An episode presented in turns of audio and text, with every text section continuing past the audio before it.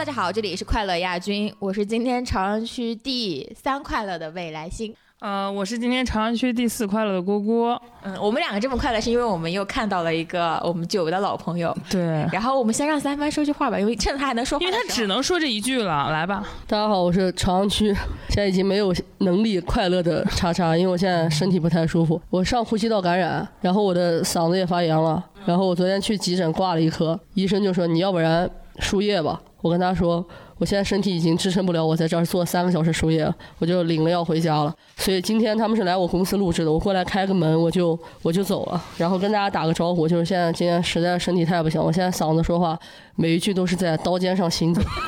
跟大家打完招呼我就撤了，让叉叉早点回去休息休息。但我还是非常遗憾，因为我们今天请过来的嘉宾是我非常喜欢的一个博主，也是我在业界有所耳闻的一个知名的优秀主持人。其实我一直都很期待跟他对谈的，因为我们问他。他的很多问题里面都是我自己写的，但是现在真的太遗憾了。废话已经说了这么多了，我就不多说了。再好的，那我们先请我们的好朋友来跟我们打招呼吧。我听你们两人说，一个是第三快乐，一个是第四快乐，我就好开心啊！因为以往的节目你们不是第二十几块了，就是 三十几块了，今天都已经排位那么靠前了。我是今天的呃朝阳区的快乐亚军，因为我今天呢不光跟你们两人一块吃了饭，而且呢还能够近距离的揭秘一下你们这个播客到底是怎么录的。大家好，我叫呃严学新，趁着你们这个火热的节目导导流，这个 严是门里三严，学是学习的学，新是新旧的新啊。我在那个自媒体上还有一个号叫做梅志贤，希望大家多多关注。他那个梅是梅花的梅，梅是梅花的梅，志贤是全智贤的智贤。我跟大家说一下他这个号的那个最出圈的作品，就是他拍了一段，就是呃妈妈，然后送走姥姥，然后跑过去跟女儿说，妈妈也没有妈妈了。对。他没妈妈了呀！嗯，哎呀，是的，是的，那那个视频一九年的时候在抖音上非常非常的火。你们俩都看过吗？我看过，肯定看过呀，刷到过那个。我当时还问你呢，我说这人是你吗？因为你戴了个头套。因为当时我都不承认。她是一个剧情类的女装大 V。当时有很多那个朋友给我发私信，一开始我就说，我说不是，只她长得很像，因为那时候做主持的形象是这种非常阳刚的男性形象。然后给我发过来，我说，哎，我说确实好多人说我长得挺像，但我觉得长得更像巩俐。现在已经可以开始承认了，现在就大承认了呀，因为开始通过他来接广告了，这样。对，我们可以跟大家讲一下，就是我觉得，因为大家可能听到名字不一定能对上脸，但是呃，比较关注娱乐行业的朋友，就是我们就说一下学欣最近主持的一些内容啊，就是比如说比较近一点的，应该是刚刚繁花这边的这个项目的几场线下的活动都是他这边做主持人的，然后另外的话还有一念关山，然后比较近一点的这种呃盛典类的话，还有这个腾讯娱乐的白皮书。我记得也是你，然后电影我记得是不是也有主持过《封神》？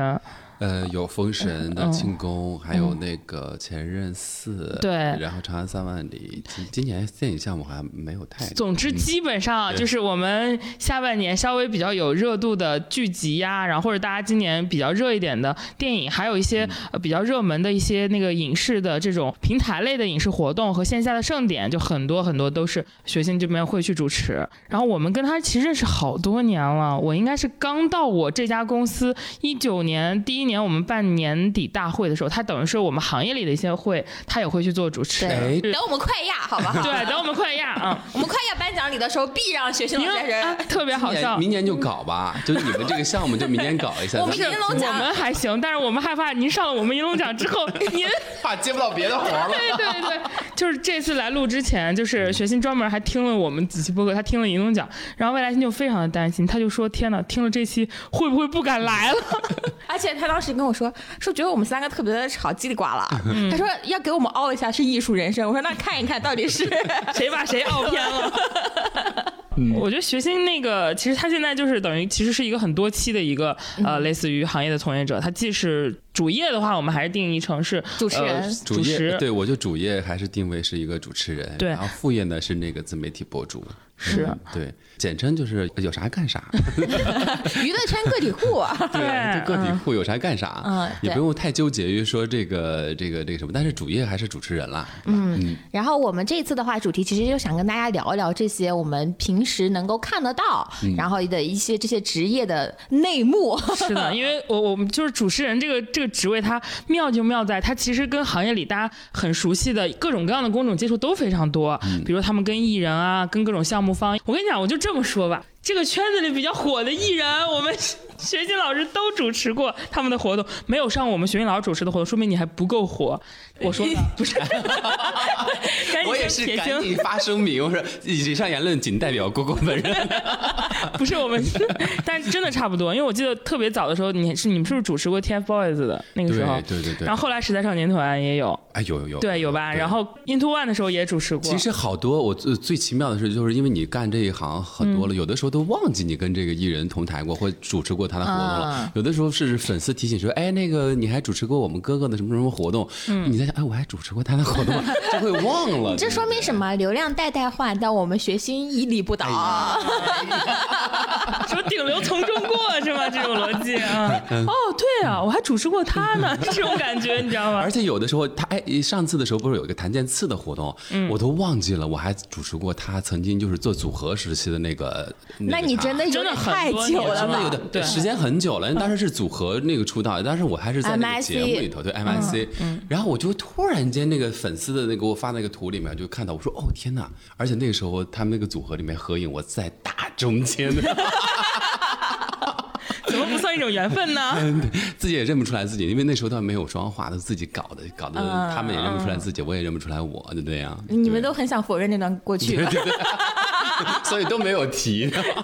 那我们还是直接从那个学新的个人经历入手吧，就怎么能够做主持人？你们有一条访谈的线是吧？对对对，拉回来。不是访谈线，这就是硬 Q，你知道吗？我们是生硬的转折，这强行拉回。主要是我怕我们又哈拉半个小时，又就没没边儿了。对对对。因为其实大家听学新的声音，我我觉得大家应该能有很明显的感受，他其实是学播音主持出出来的。我其实跟他一样，我也学过一阵声乐，所以就学声乐的，好像都有一个有一个就是刻意的，哎，我们这共鸣开的大一点。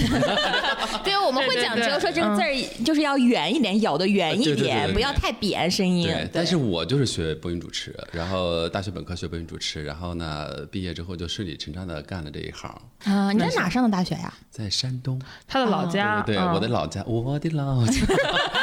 就在山然后学了，然后毕业之后，然后也跟所有的那个当时的小伙伴一样，然后就追求说去那个电视台工作什么之类的。但是也是就是各种什么主持大赛什么，就参加了一轮一轮的。最后就在。我们山东台，呃，工作了将近有小一年的时间。但是我真的太不适应我们山东的这个环境了，你不就是 儒家文化熏染的这个山东文化？我就说我就很想去北京，然后当时正好有一个机会，就是我我大学老师在中传读博，然后他说啊，那这边有一个机会，要不然你那个就来，我就是正正好当时这会儿有一个视频网站在招人，我就跟着他一一块儿来了北京。没有犹豫过吗？会担心完全没有犹豫。我天哪，你有编制，你在山东有编制，你竟然敢？没编制，有编制就留下。没 有山东人能拒绝山东。留一个编制真的很难，因为电视台现在有编制的也都很难。我们当时有留在一块儿的其他的那小伙伴，都是我已经工作了十年之后，我就问他，我说你有编制吗？他说我现在也在做个直播带货，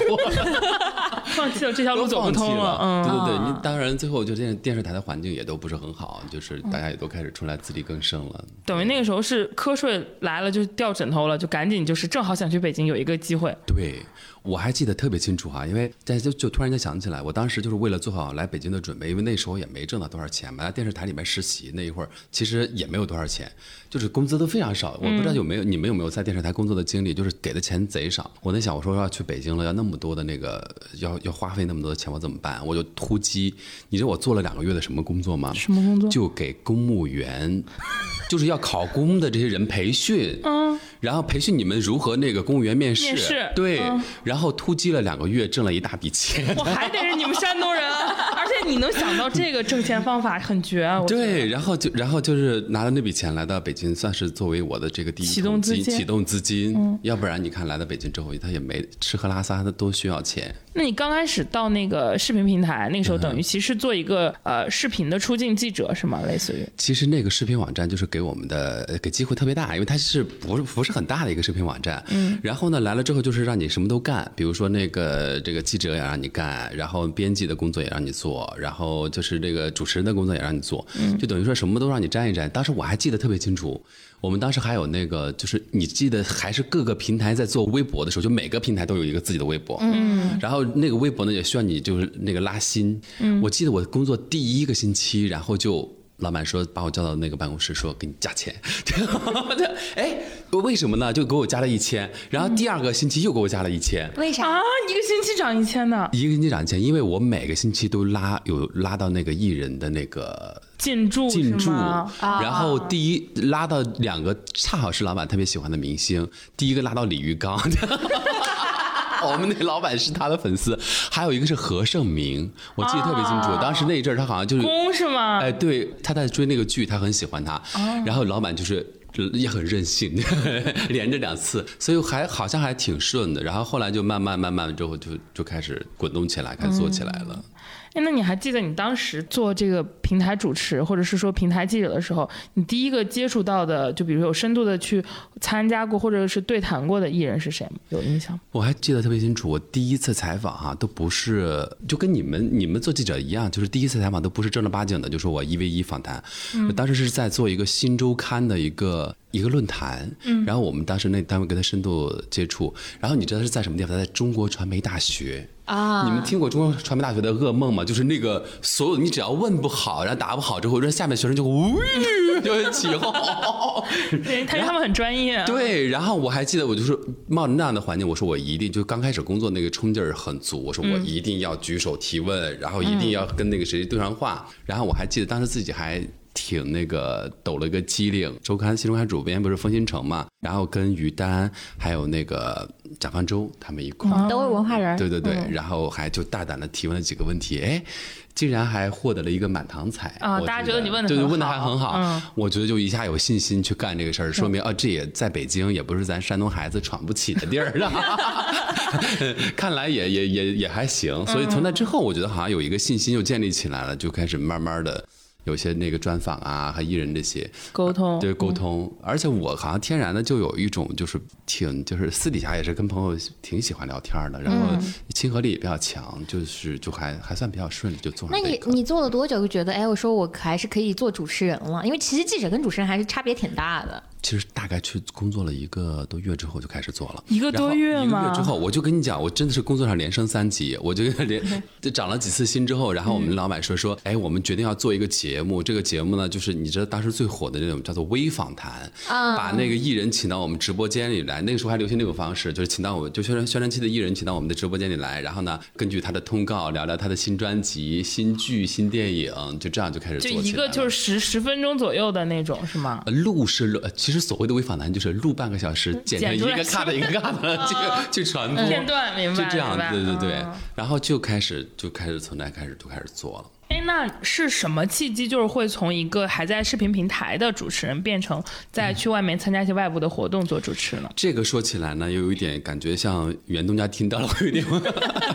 因为我当时呢，就是第二份工作的时候，也是在大一点的一个视频网站去工作了。然后那个时候呢，我就同时一个人做了三档节目，一个影评类的节目，一个导演访谈，还有一个娱乐明星来做客的这个节目。然后做着做着呢，可能就是大家觉得还行，然后其他平台也开始来找我做。啊，然后其他平台来找我做呢，就面临一个问题，就是说你要接这个，你就接不了我们这个。嗯然后就是这样，然后但是费用又会差很多，是不是？费用真的会差很多。我在我们平台就是拿工资的，工资嗯然后其他平台就是按照那个每一场每一场单场给我结给你算单场给我算钱。那这样比较一下，确实好像是那样更赚钱一些。然后我就也兼顾不了那么多，我说那索性我就完全全职去做这个主持人的这个身份吧。然后每个平台都可以合作，就这样就开始。那你那个时候会担心吗？就比如说，哎，我现在这样子去接外部的活，万一有一天我没有办法接到，吧对，嗯当时没想那么多。那时候还多大？是因为他们给的太多了吗？不是不是，因为因为呃呃，一个是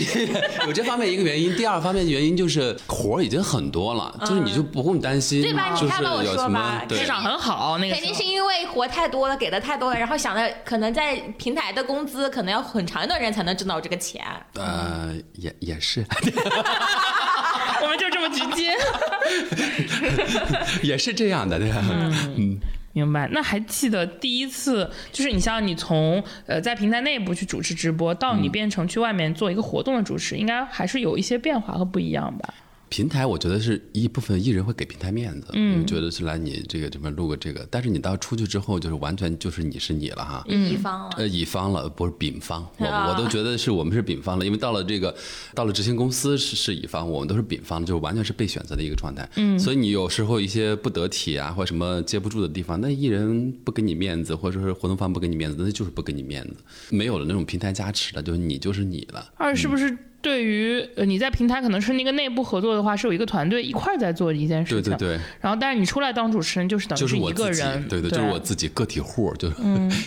就欣欣说的个体户，个体户经营。对那你们活儿会有比非常明显的变化吗？比如说一开始在做这种微访谈，然后怎么又做到电影了呢？然后又做到盛典啊什么之类的。其实这一点特别感谢我第二段工作的经历。就我第二段工作不是做了有一个专门一个导演访谈的那个工作嘛？嗯，那个工作就需要大量的接触，就比如说当时新上的电影的所有的电影导演可能都会访一下，然后主创什么之类的。就这样的一个过程里面，就接触了很多片方和主创们就都认识了，然后有这个认识在，可能就是建立了一个初步信任，然后慢慢的你就可以这一点点累积吧。那是几几年？我记年份真的非常早，那还记得那个时候自己多大吗？更不好。年龄。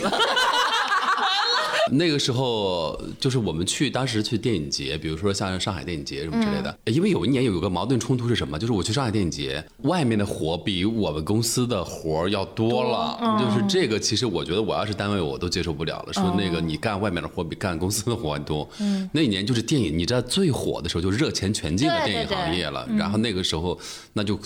那那那发布会一天都会赶场子，上午主持完，下午去主持，对。因为以前的时候，我们参加电影节，比如行情特别好的时候一四一五年，我记得那个时候每天都有之夜，就各种什么什么什么之夜，就任何一个影视公司都会办个什么什么之夜呀。那个时候电影发布会会特别多，很多片子会抢我抢。靠！那个时候最夸张的是什么？就是一个电影发一张海报、发一首歌，都会做个发布会去说一下这个事情，你记得吧？那一发布会，他就是那个之前不是说首映礼了，在之前的那个发布会都会做个三场啊、呃四场，都经常的事儿。对，那个时候，真有钱，然后就是每天你你自己要给自己安排行程，因为可能有的时候发布会他们也会抢时间，好多档期没有了，晚上比如说下午和晚上是好的档期，那有的就是可能就是中午，嗯，然后看片或什么，你就会觉得你一直在北就是上海的各个那个电影院或者是场馆之间来回的穿梭，因为一一要赶场去参加各个活动，然后甚至有的时候都没有办法参加那个群访，因为你如果参加这个。你就没有时间赶到下一场了。他那个时候活动非常密集，对，也拿了不少车马费的。那个时候真的是行业里面热钱最多，然后其实对于从业者来说，我们自己也是跟着这个行业有一个很明显的上升阶段的感对觉。对对对对，就是不管是工作机会啊，还是收入啊，还是各方面，都有一个一个很急速的一个膨胀阶对，而且你想，那个时候我可能刚毕业的时候，才两三年的一两年的时间，我我们我们接触全都是行业最好的公司，对最好的团队，嗯，你我觉得那个时候肯定也给了你很多信心，能够出来做这件事情。就是对什么中国电影有有有信心的。因为那个时候一直在发战报，今天突破三百亿、四百亿、五百亿、六百亿，就是那个整体的票房也一直都在翻。然后各类的票房，以前最高的票房可能只有十几亿、二十亿，然后慢慢的就三十亿、四十亿、五十亿，是不是也也给了你这样的信心？你感觉会越来越好？对，我觉得有，肯定是有，就觉得这个行业，而且那个时候真的是对这个行业特别爱。我我是我是一个喜欢看电影的人，影就对是迷本身影迷，然后那个会去呃呃，就是本来你那时候你好奇心特别强，对所有的不管是导演啊还是演员啊，就是你会带着好奇心去采访他们，就做他们的活动，所以那一阵儿我觉得是整个就是特别特别开心的，呃，包括从做节目到做做活动，都是一个很开心的一个状态。行业的一个上行期，嗯，但是你看，刚刚即使是呃学欣，他是从很早就来了北京做北漂，然后到在平台积累经验，其实也是五六年之后才单独出来做。对那等于其实在这五六年的一个状态里，其实是一个持续的一个复合状态。等于你那个这个阶段也是需要经常的自己去写采访问题、当编辑、做记者，是吗？对我现在回忆哈，我觉得那一阵儿是最幸福的时候，就我最累的那段时间，我就说手里面有三个节目，包括影评节目、采访节目那种，是我最开心的时候。那一阵儿就是源源不断的你自己在在觉得充电，嗯，你所有的包括比如说你看我要去采访一个导演，比如说那个香港导演这些杜琪峰他们那些什么，就是玄华他们那些。我就是借助这个由头，比如说把那个香港的那个电影的一一接过，就是全部都看一下，嗯包括什么台湾的这个新浪潮、香港新浪潮，包括你去这个做一些国外导演的这些，然后那一阵儿就是全部去梳理的去看了一遍，然后嗯呃也看了很多电影，也看了一很多电影相关的书。我觉得那现在想起来，那个整个虽然很累，但是很充足，嗯很充盈，整个状态。那个是很很后来之后，你工作了很久了，包括主持的这个，呃我觉得就没有那么呃饱和的这么一个状态了，还是很怀念那个阶段的。那个时候你感觉一个星期可能你涉及到采访工作有多少个呢？一个星期差不多两到三次吧。那也就是说每一个内容，像你刚刚讲，你都要去大量的去补相关的资料。对，大准备。你可能你做采访，你肯定有这个经验。对就是那个呃准备功课，特别是呃导演啊什么之类的，你肯定是准备越充足越好越好。对，但我们一般就是我过去跑重跑文艺条线的时候，我们一般其实只有在春节档、暑期档这种嗯。特别个别的档期，我们才会去针对性的去做一些很充沛的前期准备，而且这个阶段我们又不太对话明星，我们可能更多对话的是导演制片，然后所以说我们的资料相对来说没有那么散碎，因为你要补明星的话，你可能要补他大批量的采访信息，还有很多很多的细节，可能导演跟创作者只要是有针对性的去补一补就好了，而且我们那时候是阶段性很集中，我们不是你这种常态化的每个星期，你现在你让我去想象，我每个星期都要做两到三个很重磅的，而且你还存在一个出镜的问题，那其实工作量是非常非常大的。很大，所以那一阵儿一直是单身状态，完全没有其他时间干任何的其他的事儿。嗯，要么就是忙着在跟对话，要么就是线下之后开始恶忙着准备补资料，忙着准备。对对对我问他就是有很多什么问题事儿要干。哎，那你自己会有这样的小诀窍吗？比如说仿艺人怎么仿，你会从什么样的角度去做准备，然后做些什么东西？哎，我觉得，我不知道你你有这个感觉没有？我觉得好像做准备工作，现在随着互联网发展，你会有一些不同的变化。嗯，我一开始做那个做准备，我就下那种死功夫，就我跟你说的那个，真的是把每一部电影、每一部那个涉及到他书的文章什么的全都看一遍。对。但后来我发现，就像做艺人这种，他们有一个非常快速的方法，嗯，就是你在呃抖音、在微博、在热搜、在热评上，你其实能过一圈儿，基本上就可以把该有的梗就都可以接一遍了。接一遍了。对这个，我觉得好像又是你看以前没有这个渠道，那就是呃，等到我做艺人或者是呃明星相关的采访的时候，我就已经那时候超话就已经起来了对，那已经后来的事儿了。那我就去超话里面搜关键词，你就能搜到粉丝非常喜欢的几篇采访，就或者他们非常爱的这个艺人相关的一些梗，你就重点去看他们爱的那些采访内容，就粉丝想看他说什么，或者喜喜欢听他讲什么，然后这个问题他哪个地方答的比较多，因为有些粉丝可能他也愿意看有信息增量的内容，那他答的多就说明他这块儿愿意答，然后你等于说这个就省去我呃大海捞针似的补所有内容的这个过程了，因为粉丝已经帮你做过一轮筛选了。而且粉丝有一些，我发现就真的非常之聪明，而且非常之有梗。你知道我这次去做《繁花》，然后不是范志毅在里面演的那个厂长那个角色吗？哎，我就看那个弹幕里面，因为他剧情里面有一个就是范志毅演的那个厂长，然后呢，他丈母娘过生日，然后唐阳演的那个汪小姐不就给他找了一个饭店嘛。然后就最后就吵吵闹闹，跟范甜甜演那个角色就打起来了。最后，哎，那个弹幕里面又有一条说：“好想知道范志毅他丈母娘最后去哪里过的生日。”然后，哎，我说这个真的还，哎，然后我就在那个活动的时候就是就是追问了一下他，嗯结果效果还真的挺好的，他还给了一个独家的答案，就是他后来去红路过了他的那个生日给他丈母娘，而且是保总安排他去的。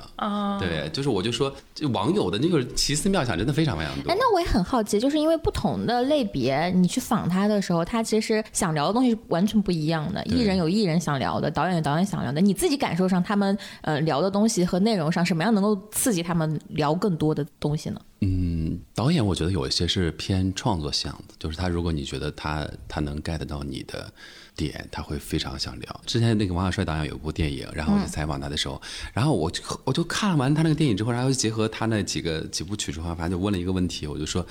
戏里面的这个是不是有一个老人坏人变老了的这个问题？嗯，然后完了他就觉得很能 get 到他的那个点，点然后就会大聊特聊，可能还是要和他创作的那个心路啊，包括创作思路什么相契合的，愿意就是多聊一些。闯入者是是这个对，闯入者，对对对，嗯哇，你记忆力好好啊！我现在又有一个问题，我现在都记不住了，就 我现在记不住。但是艺人好像我觉得艺人也是有个过渡期，分、嗯分分人，有一些艺人好像就蛮那个艺术家范儿的，但有些艺人他就是好像还蛮偏轻松啊。问你听听学新老师这个讲话的艺术，如果这句话放在我说，那我我我不会用艺术家范儿这种词儿，你会用什么样的词儿？消音处理了。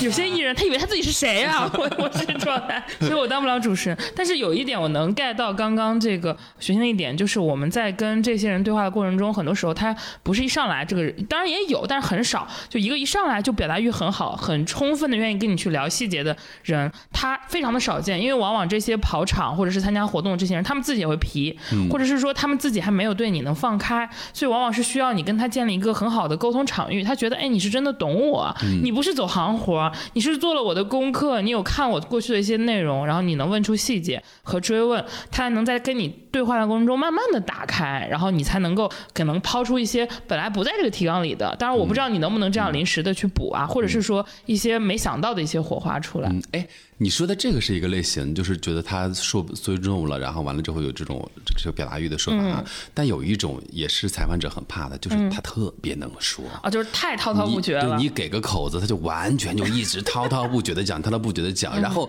会有那种他讲到你觉得很累，你知道吗？啊，因为他可能会来回 车轱辘话？对，来回讲，然后有一些东西是你觉得你不费力就拿到的，你会觉得好像这个东西是我想要的嘛，然后就会有那种东西。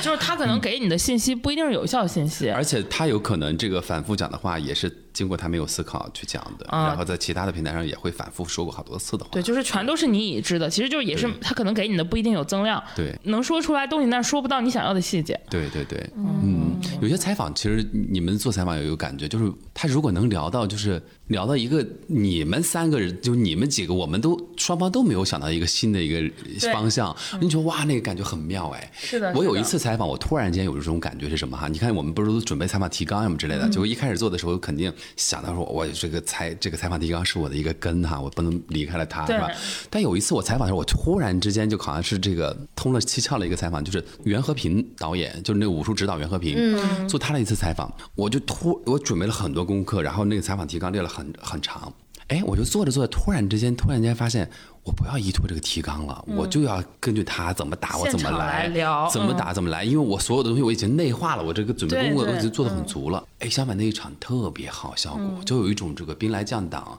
你来一剑我来一刀那种感觉。嗯，对对，我我明白雪欣的意思，就是有的时候我们做，因为他其实是出镜，可能对我来说，我列采访提纲的时候，我后面的导向是我要写文章，我列的时候，往往心里就开始已经想了，我这个文章的框架，在我列采访提纲的时候，其实已经基本有一个路数了。对所以他跟我说的时候，无非就是我边听，然后我可能边追问的时候，我心里会在想这句往哪填，往哪儿填。但有的时候他给了你一些意料之外的时候，你就会哎，哎这个是我没想到的，你就会有一种很惊喜的感觉。就是每一次跟采访跟对话的时候，你们既像一次交流，也像一次交锋。就是我倒要看看你能说出哪些在我预料之外的一些内容跟东西。其实我们每次去列问题的时候，心里都是有评估的，因为你补了很多他大量的资料。你就大概会预预知到他可能会会答答什么，所以这个时候他给你一些你不知道的细节，或者是你没想到的答案的时候，你会很惊喜。对我来说，那一瞬间我会很高兴。这把小标题有了，或者是岛屿的切入口有了，就是会内化成一个文字。心里暗爽是吧？其实是一个很很激动的一个沟通过程，但是是这些过程肯定是建立在一个很良性的，是一个很好的采访对象是，的还有基础上。有一些，比如说有些采访的问题，你就是觉得他肯定会问的不开心，嗯，那那你会不会问？你们俩会问吗？会。我我分人，我我我坦诚说，我分人。就如果说这个人我能感知到他可能是因为这个问题，他会惹毛掉，之后会影响到我整个后续访问的，我就不不会问了。我记得好像我有做过这种事情，就是嗯。明明知道这道问题，对方肯定不开心，但是刚入行的时候，我就觉得说我不问我会后悔，嗯我就问了，问了之后他果然就有一点挂脸，嗯，啊，对，然后后来我就发现我就再也不做这种事情了，就是一定要让对方开心。我我跟那个学信一样，我是碰过壁的，就是比如说有的人绝对是你每一次列采访提纲有很多问题，你都知道这个问题他一定是会很难回答，或者他并不想回答的，但是现场你要不要问出来呢？这个取决于你跟他沟通中你对他尺度的把控。啊，但我我我不太一样，因为我是会试，我会反反复复试，我我会把这个问题揉到三四个问题里边，然后每一个问题就往外试那么一下，我是一个这种类型的做采访的人。那还是你这采访对象好，就是你的样本不够丰富，你没有遇到过对对真的是不行的那人。最后他说了吗？就是会会，大部分是能够说的，因为你如果能够访到四十分钟或五十分钟，他甚至有的时候会跟你很坦诚地说，说这个事儿我可以跟你说，但是你可能没办法用啊、但你自己也能够得到一个是能说出这句话的人都是比较 OK，但真的会有人因为你的，或者说你的这个问题，他满足了我们的好奇心，或者说他满足了很多观众的好奇心，但它会影响到你整个后续可能百分之剩下百分之二三十的问题他。不给你确认，以及你整个和后续跟他沟通，比如说这个节目要上，我们这个稿子要出，那就整个大费劲。但是这跟整个文娱环境，我觉得变化也有关系，对吧？以前是能够接受人的以前是可以，你就说你怎么包裹一下，你可能会问。那现在我觉得所以不不可能。主要是有现在很多的艺人是在于怎么呢？或者是有很多的采访对象怎么在于什么呢？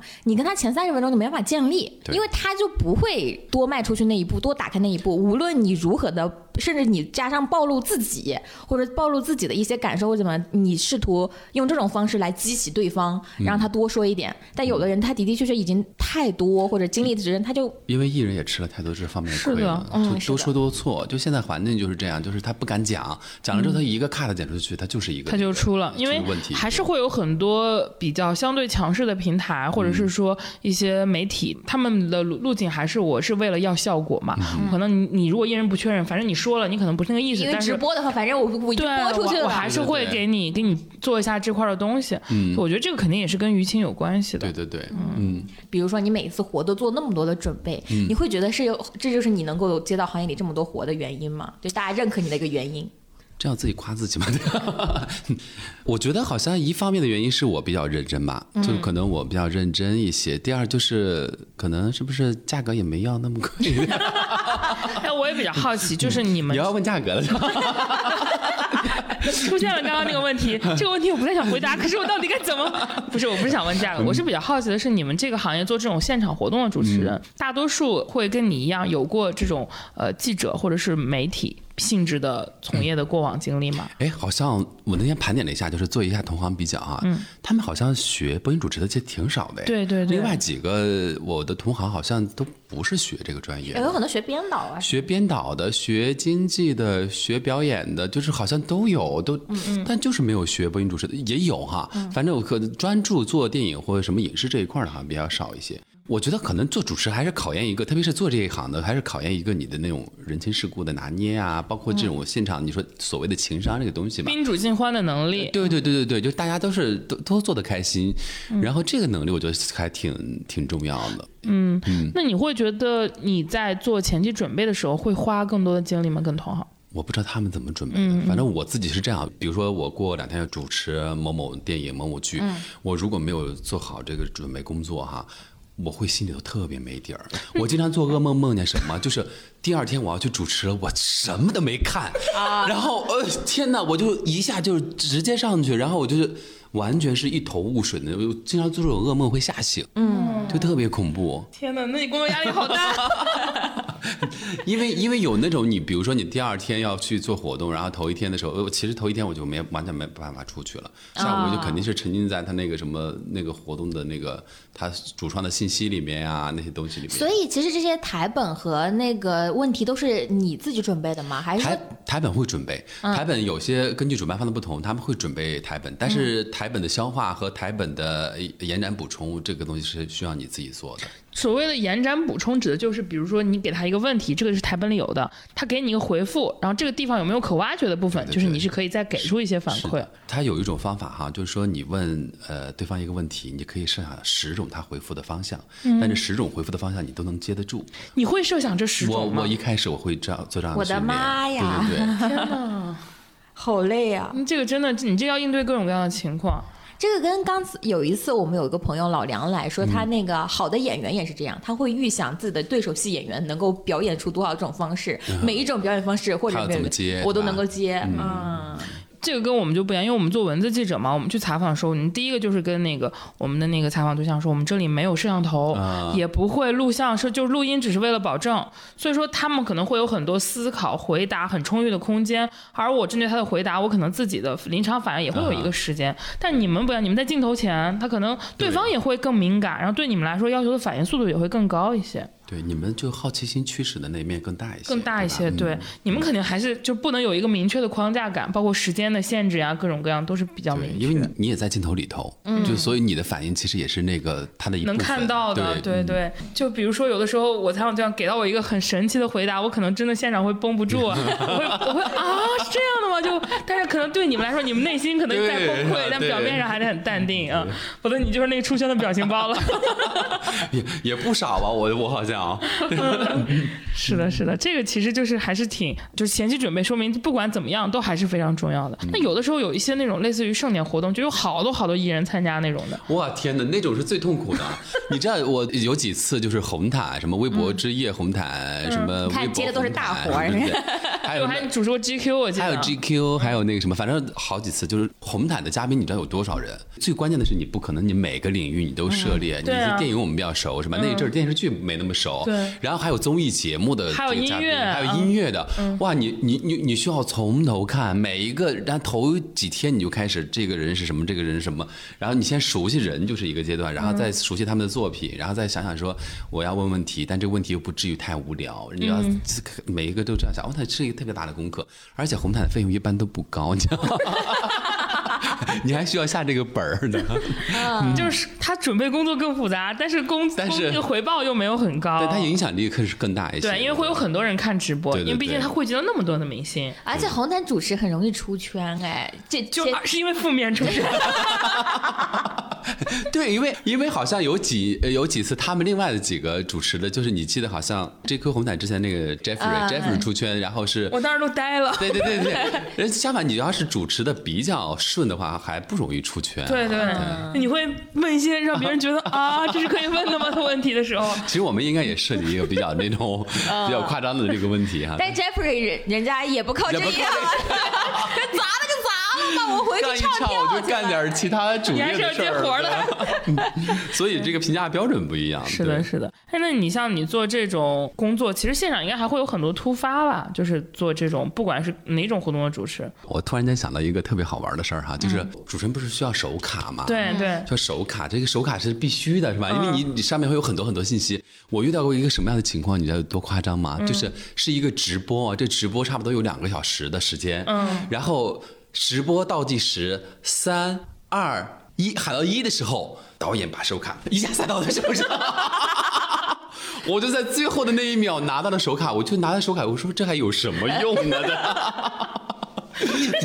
然后我就很惊讶那种情况，因为我我跟学星我们在那个我们的那个活动上是遇到就是好几次嘛，就是每次就他是要很早的提前拿他自己的手卡、去熟悉流程，然后要彩排走场，而他可能要需要说哎这边有没有要改的要确认，就是正常的一个手卡是在前期准备工作中间有很强的辅助作用的。好。因为每年我们我跟学员就会对这个，我们会嗯。每个时环节我都会帮他蕊一下，我会跟他说这里帮我多撑两分钟，这个人可能会迟到，然后这里的话可能就稍微快点，因为这里颁奖很多，然后巴拉巴拉，就是大概我们会把每个需求融在那个手卡里面，然后他也会做笔记，然后也会跟我们确认每个人的人名怎么念，因为他可能是多音字什么之类的，对，而且包括有的时候他可能临时，哎，为什么会那么临时给你？是因为有人在 battle 什么谁要压轴这种奇怪的，因为可能太忙了忘了。了这事儿了。我具体我我后来没有问，反正就觉得很好笑。反正拿到手，我还遇到过那种情况，就是艺人被卡在那个路上，然后来不了。嗯，我在台上自己自己主持了10分钟自己主持了十一个小时哦，一个小时一个小时是一个音乐节。我我这是我去年碰到的最离谱的一个活动，然后是那个音乐节，然后歌手一个一个一个这样这样排的，然后突然间有有两个歌手说还没有来，后面的歌手也没有来，因为歌手都排好他时间的。然后这两个歌手怎么回事呢？就是说。好像是道路管管控吧，嗯，下不来，嗯，然后下不来呢，说让主持人撑一会儿，我说能撑多长时间？撑十分钟呗，嗯，十分钟之后我说继续撑。我这个时候我就开始有点懵了，我说那怎么办呢？我说那就做游戏吧，嗯，现场就开始做游戏啊，做游戏做了一轮，然后还没来。这时候已经半小时了，还没来。我说那就我就用我仅存的，我说音乐节，那我们就对歌吧，我唱上句，你们唱下句，然后 给我们主持人逼成然后啥样了？然后就最后硬撑了一个小时的硬撑。最后的时候，那个现场观众都有点心疼我的，说我们知道你在唱，可以可以那什么，但是有直播，又有直播，现场又有观众，哇，那真的是非常崩溃。人生中有一些这样的体验，天哪！我也遇到过一次，就是我们也是以前办活动的时候，然后那个马上就是那个人演讲嘉宾了，快到他的时候，他然后跟我说那演讲嘉宾饿了，要在楼下吃碗面，哇，说让那个主持人再帮我撑五分钟，让我把这碗面吃一口。哎，你说这个就有点离谱哈！你说吃饭，然后那什么？对，但他是一个非常高的高层，他不，他也不是艺人，他是那种啊大老板类型的，他主要是我们的那种活动是行业活动，他不是 to C 的，底下坐的都是从业者那。你主持人在上面真的是纯 Q 流程，他不会有很只能多的。展望行业未来。但是你说他的展望，他就是白白展望又很费劲，是真的。有观众还好，有观众你可以互动，没观众那种就是自己要讲的那种，真的是很真的很痛，那个那个那那次是我觉得最离谱的一次。但但我觉得你这个音乐节一个小时还是比较牛的啊，我难以想象。哎，我我有碰到那种就是有有艺人哈，有女艺人非常容易迟到那种，我每次主持她的活动必迟到，每次都要需要让我撑，嗯，就是然后后来我就在想，我说她怎么那么愿意迟到呢？当然后来就是，但我也理解她了，后来就发现她有一些影视作品演的还不错，你能告诉我 理解她是为什么？就因为他影视作品不错是吧？原谅她了原。谅他了，这不叫理解她因为原谅因为因为我以我以为她只是针对我，你知道吗？后来发现她每一场活动，因为我听其他主持人讲说，他就是愿意迟到的一个人，好像就平等的针对每一个人。平等的对平等的针对每一个人。啊，明白哎。，那你你你做这种突发，除了这种撑场，嗯会不会有一些是他给了你一些你很难接的回答，或者现场有一些观众的提问跟反馈是那种意料之外的那种，算是危机性的？有遇到过这种事儿吗？哎，我今我其实去年遇到一个职业大危机，哎，啊，我到职业大危都都机上升到这么高的高度了。职业大危机，但是我对自己来说，我自己觉得有汗流浃背的那种有一段时间觉得对对对，有点汗流浃背过不去的坎儿那感觉。就是有一个当红的女明星，就是真的是呃天后级别的，然后做她一个她的一个那个直播，然后直播的时候呢，她因为她第二天要去开演唱会，你知道吗嗯？天后肯定是唱歌，天后就唱歌的，要去看演唱会大家。数吧，这个然后这个天后。然后，然后最好笑的是什么呢？就是他就开演唱会呢，就是呃要做一个直播。这个直播的场景设计的导演就说啊，那既然来到这个成都这个地方啊，我们就给他做一个，让他边吃火锅边直播。嗯。但是呢，他可能没有做到这个前期准备工作，就是这个天后她是不吃辣的。嗯。哦，他成都不吃辣的，嗯，而且呢，第二天就要演唱会了，然后我们他也没法吃辣他也没法吃辣。我是在网上做了一些功课哈，我是搜到说他不吃辣锅，然后只吃一些清水锅那是他个人的习惯，嗯，但是呢，我就我我我觉得我没有做好一点是，我没有跟那个导演去 battle 这个事情。我说他不能吃辣锅，嗯然后导演组说我们只准备了辣锅，现在再改也来不及了。OK，那个直播就是。天后上来就开始吃火锅，说啊吃火锅，然后就涮了一下，吃了一口哦，天后就立马说好辣好辣好辣，OK，这个时候已经有粉丝在骂了哦。然后这还我我说好啦，那就赶紧给他拿水吧。然后因为那个做的那个那个直播的地方的场地也很限制哈，只有冰水，然后啊给递上来一瓶冰水。其实拿到那个冰水的时候，我就有点那什么了。明天每一首唱不好的歌，锅都要选你头上。然后粉丝就开始大骂说：“哇，明天要去开演唱会，今天还吃那个辣火锅，而且递上来的还是冰水。”但是其实这个准备工作呢，就是其实是前期准备哈。关你什么事啊？这个。但是你最后呈现的就是主持人在在台前，你就要承担这一切。明白所以那天那个，我看每条下面都说主持人什么情商，主持人怎么搞的，给我们准备辣锅，然后准备那个什么啊，我我我那天那天就很崩溃，我就不敢看那个 每一条评论都不敢点开啊。但是后来我在反思这个事情啊，其实就是有的时候你在跟前期去准备的时候，有些你该坚持的事情还是要坚持的，对吧？因为最后因为最后所有的背锅都是台前那个人去背。对对是的，是的，就肯定也会骂这个主办，但是他核心优先骂的还是在台前出镜的人。还是骂对先出镜对对对的那个人。对对对对，嗯，但这个天后也蛮好的，他不能吃辣，他他还吃了一口。我，的敬业敬业艺人真敬业天后很好，嗯天后结束了呃那个活动之后还，还送了我一张那个演唱会的票呀。啊，真的真很很好他知道也不是你的问题，没有，他可能现场没有意识到，但是粉丝肯定会那呃，个。可能有的时候艺人自己是没有没有没有想到会他没有这么大的反馈。嗯，很多艺人有的时候他自己也过也就过了，对，对对对嗯，那你们有没有遇到就是什么？就比如说像我自己合作过一些主持人，他们会有非常有明显的有一种警惕心，就是话不能掉地上。你会有遇到过就是什么样的情况？你觉得一定要接，或者什么样的地方，你会有个什么样的什么赶紧把它给岔过去，或者有这种经历吗？呃我觉得现在是这样，就是有的时候你打个岔什么之类的，就是为了让一个现场氛围什么之类的哈，活跃一点活跃一点。但是我觉得这两年的氛围就是大家好像打安全牌，就是就别出什么岔子。相反，就是给主持人发挥的空间其实其实少了，我觉得是少了。那比如说你之前有哪些，比如说嗯，我们具体一点，哪些话你觉得之前你这样说没问题，但现在你就你就可能出于安全，你就不愿意这样去讲了。啊，这种还比较少哎，好像这个还挺少的。你会觉得他们在那个访问上有有一些问题就是不能问了，以前是可以聊的吗？哪种类类型的？感情问题吧，感情问题，啊我觉得好像以前还能打个岔什么之类的，现在就是那种开玩笑的话，现在就是比较谨慎了就。哪怕是什么恋爱啊、单身啊什么这种的都不能提。特别是针对就是现在的，比如说针对呃感情啊，或针对女生啊，针对职场啊什么之类的这种，包括针对打工人，我现在有的时候那个就是宣传公司给到我们的那个所有的规避点，我就觉得越来越多了，就是规避点，这个不能讲，这个不能讲，然后最后就出个我说怎么词语那么多的那个什么都不能讲，然后给到那个有的时候呃这个话不仅仅给我们说啊，对台本的时候也会给艺人讲，我就明显能感觉到艺人说哇憋得好痛苦，这些东西都不能说，但这个因为是大众舆情的反馈，比如说像那个二零八这个概念一出，那肯定打工人他们就我们就没有办法去提这个词。比如说你艺人说自己是打工人，那你在说什么呢？或者我们 Q 到艺人打工人这个概念，那会不会引发大家对于他的这个声是的是的，这跟舆情肯定是有很大的关系。对，因为我觉得他们可能都吃过这方面的亏，最后就是就不敢，嗯。对，我们之前不是听过故事吗？就是翟天临出事的那段时间，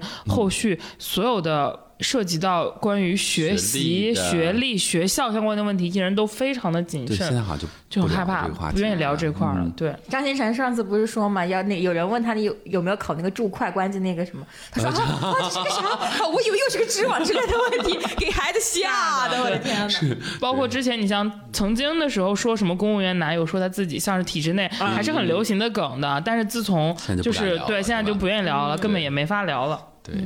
但我觉得这个你你觉得它会不会是一种这种舆情的这种就是物极必反哈？就到了一定的阶段之后，我觉得这种东西到了顶之后，可能还是会放松下来再去聊一下那什么。我觉得要看核心社会大情绪，因为现在目前的核心是这背后又是大经济环境。嗯我觉得至少短期这几年，我觉得一定是个越来越收紧的过程，因为它比如说对于平台或者对于主持人来说，我觉得它可能就是一个监测，就是我们为了规避风险，但对于艺人来说，它是会固定的这几年之内的环境，让他习惯于去打安全牌。他一旦确定于这样子不会出错，那你指望他因为环境没那么敏感了，他放松，那我觉得很难，因为一个人变得收紧是一个很趋利、趋利、趋利避害，但等他想让他开放，那我感觉这是一个逆逆正常的这个思维的东西。而且我觉得除了社会情绪之外，是因为的确有些话它会影响到项目本身。对，呃，因为以前的时候大家都会觉得说黑红也是红，但现在可能黑红你就会口碑特别特别不好，完全无法逆转的时候，嗯，那你可能这个项目。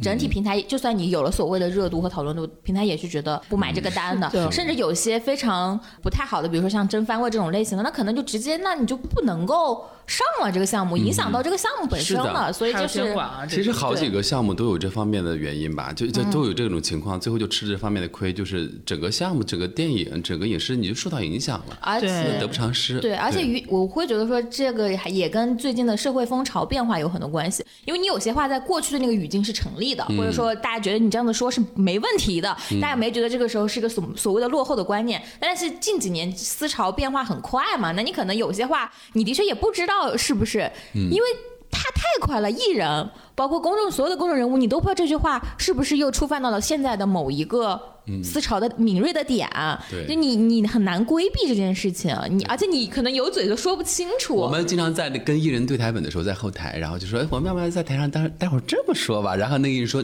我还想多干两年。哥哥，你让我再干两年吗？那我觉得你你其实这么说的话，也是觉得说行业有很大的变化。那你从你自己的工作的那个上面来说，就比如说，呃，你会有非常明显的接活儿的变化吗？就是一开始什么什么多，然后后来又变成什么什么多了。哎，我我觉得这个好像也是一个哈，就是反正我一一开始就是电影为主，就慢慢的这种电影为主，然后后来就是有一些典礼啊什么之类的接过来，嗯然后后来就是好像就慢慢的开拓了，比如说那个电视剧啊、音乐什么之类的。我没有完全定性说我就做一个类类型的，我就说文娱这个大都是象的都是你的大象，我们就都可以去做，没有太那个什么，反正就是行业有什么活我们就做什么活呗。哎，是不是你剧集现在接的比较多的，不是那种公司的见面会，而是更多是跟平台合作的那种，比如收官的会啊，或者对是对对对对，其实都有。就平台要做的这个，因为这两年也很有意思。你看以前都是电影做那个映后见面会什么这些，这两年剧集什么也开始做。VIP 收官或者提前的点映、见面会，面然后完了之后见面礼，他他也需要出一些宣传物料。因为有些你看现场那些互动什么之类的，它通过短视频传播还是需要那些东西的。嗯，因为可能就短视频影响了整个营销的一个业态，对吧？它的脉络也很像这两年整个影视行业发展的一个热度的一个变化的趋势。比如说曾经的话，可能是电影最好那两年，那热钱也进来了，行业也非常有信心的时候，我们就奔着万亿啊、百亿啊，就是整个市场去走的时候，那你就是主持电影类的居多。然后再后来，可能慢慢的，哎，视频平台起来了，像抖音啊这样的开始做，那微博盛典，那么线下活动又偏多。然后再往后，你看话语权又变成了，呃，可能是，呃，我我理解疫情肯定会线下活动也影响，对然后线上的的话呢，可能大家又开始强调说 VIP 实现怎么转化，我们开始有这个提前看啊、点映礼啊这种仪式，那就变成了视频平台主控的。其实我们我们之前还聊过呢，说感觉之前影视公司会主控或者艺人公司去主控自己的那个项目排会，现在已经越来越少了，现在全部都变成视频平台在主控。对，其实我觉得这种变化，之前那套逻辑可能他们有自己合作熟悉的主持人，那对于长生平台，可能他们就希望找更专业的、更临场的，然后等等等等，就会有新的机会。但是变是常态，我觉得好像就是我一直都觉得变是一个常态，如果不变反而不正常。就是对吧？所有的包括做我们这一行的，你看，就是利用的平台的变化也开始有一些不一样了。所、所有的现在主持人哈，标配都是也做点儿那个自媒体的东西，然后什么什么也做点儿什么带货啊，你自己也你自己也能有自己的生态，对对对对对嗯对，也开始有一些这啊。，那你接这些活，你自己有比较，比如说像电影、电视剧和盛典，它其实类型还挺不一样的。你觉得你自己感受上，他们比如说对你的要求上会有什么不一样吗？典礼其实会更隆重一些吧，包括对于这个服装的要求啊，整个的那个什么，他会要求你说啊，呃，小心那个时候嗯不要太碎，呃，不要太娱乐化，有一些会有这种要求。典礼为什么不能太娱乐化呢？呃你主持红毯不都一个一个的人过来吗？二是 Q 一些问题吗？有一些是主持典礼的那种类型，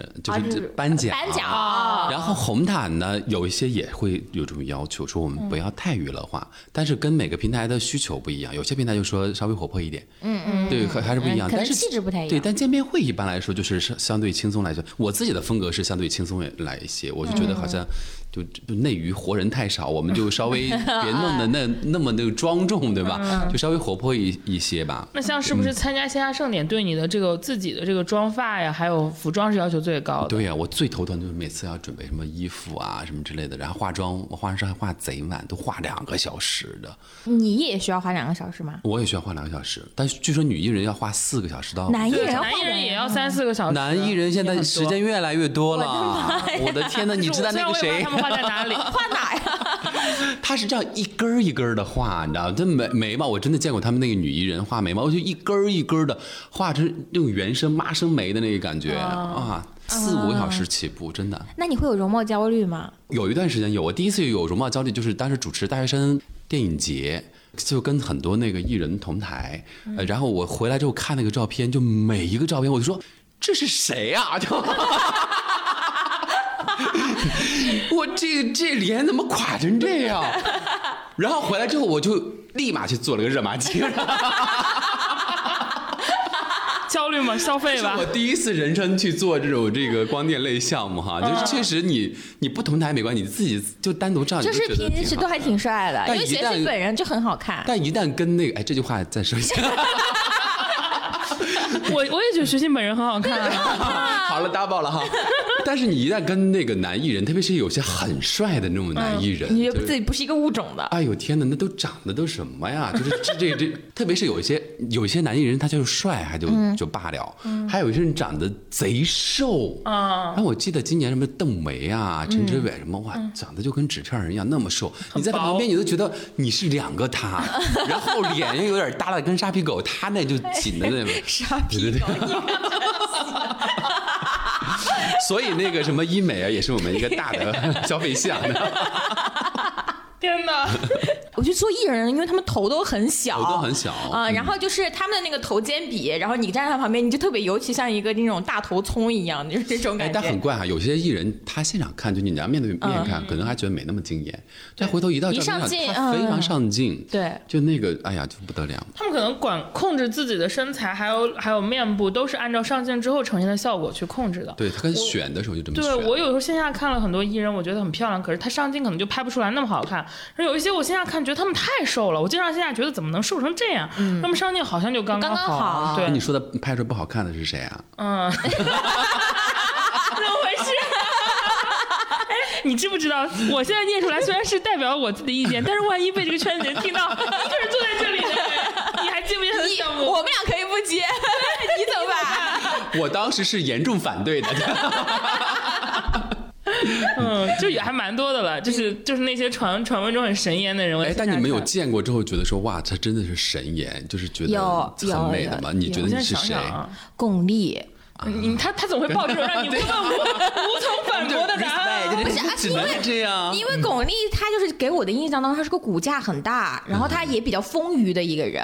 我那次去看南京大剧院的时候看她，她头可能。嗯嗯，有那个赵又廷三分之二这样吧，嗯夸张一点三分之二，我感觉他头只有赵又廷一边儿大，然后他个子很小，而且你其实你看照片的时候，你还是会觉得他可能还是四十多岁、五十岁的这样的一个状态，是不是？但你他现场进来的时候，他刚开始戴着口罩，然后个子特别的小，然后我就有时候啊，这可能就是电影里面那个新生的女演员吧。她把口罩一摘，原来是巩俐，就是他看起来只有嗯个子不高，然后身材比例很好，然后头就这么大点儿，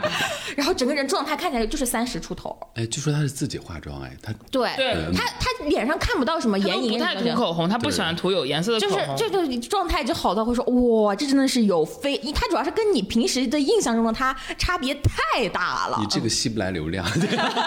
巩俐，那你觉得呢？我的也不是流量艺人，就是真的让我觉得他特别特别好看的，就是是阿娇。就是我有一次在线下活动见她，也没办法说，就是因为你你想到的神颜，就是你得得让你觉得她怎么能这么好看，她超出你意料的好看。我很多时候见的就是现在比较火的艺人，我就觉得她就该这么漂亮，或者是呃她就是并没有大家说的不好看，还是挺好看的。但是阿娇就是我那是古剑的活动，大家可以去看古剑的女演员名单啊，那是杨幂嗯还郑爽，就是特别多好看的女演员，还有很多年轻的，还有很多很帅的男演员。他站在那一排里，整个一排都是明星，只有他在发光，知道吗？阿阿娇吗？阿娇就她美到发光，就是他明明也是这种一群艺人里边，她就是整个人白到发光就非常亮眼的那种美，就是你一下子就是你那一排人啊，男男女，你第一眼看的就是她，就太好看了。你说这个脸怎么长成这样？就是那一瞬间我能 get 到神颜，就是真的很神。我其实对辛芷蕾也有这种感觉，就是辛芷蕾在以前跟孙红雷演过一个戏，就是什么出国留学的，类似于那个戏。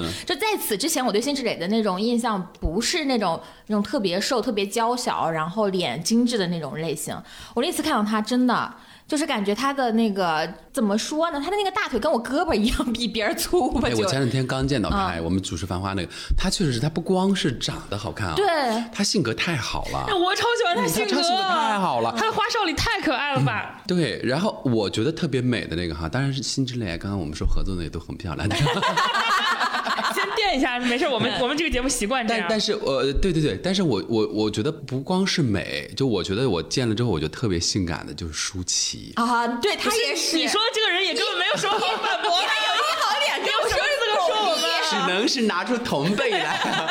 舒淇也是的，她是那种哈，她不是那松弛她是那种哎，她就这样弯弯手哈，那种性感，她不是说她解了个解了一粒扣子，她就是这样，她就这个手这样弯弯，你觉得那弧度啊，好性感啊，就是那个美的不行。哎，我们怎么都说的是女人？你刚刚又问我现实生活中这种感觉，我其实还想到一个是李一桐，我有次线下的一个相对一个私下的场合见过她，嗯不是上镜状态，她真的好好看呀，就是那种天哪，怎么会有这么可爱的女生的那种感觉然后？我觉得就是还有一个可能说是大家反正我其实，在节目里说过很多次，杨洋是真的长得挺好看的杨。她本来就该好看，就是真我我这个能 get 就他的那个脸，我们见过他，因为我跟郭靖见上那次，那次他还卸妆了，啊啊！就是也状态也很好，然后头发也是搭了一下，也没怎么妆造，真的也是什，么活动还能碰到卸妆的演员？因为他就庆功嘛，直接去庆功宴的时候。生日，她生日日结束庆功，对然后就跟大他他家见。他他整体就是也没有那个妆造什么的，一看就是，呃，可能也那个妆造也比较难受吧。那我还见过卸妆的周迅呢。啊，我也见过卸妆的，哎，我还见过卸妆的姚晨。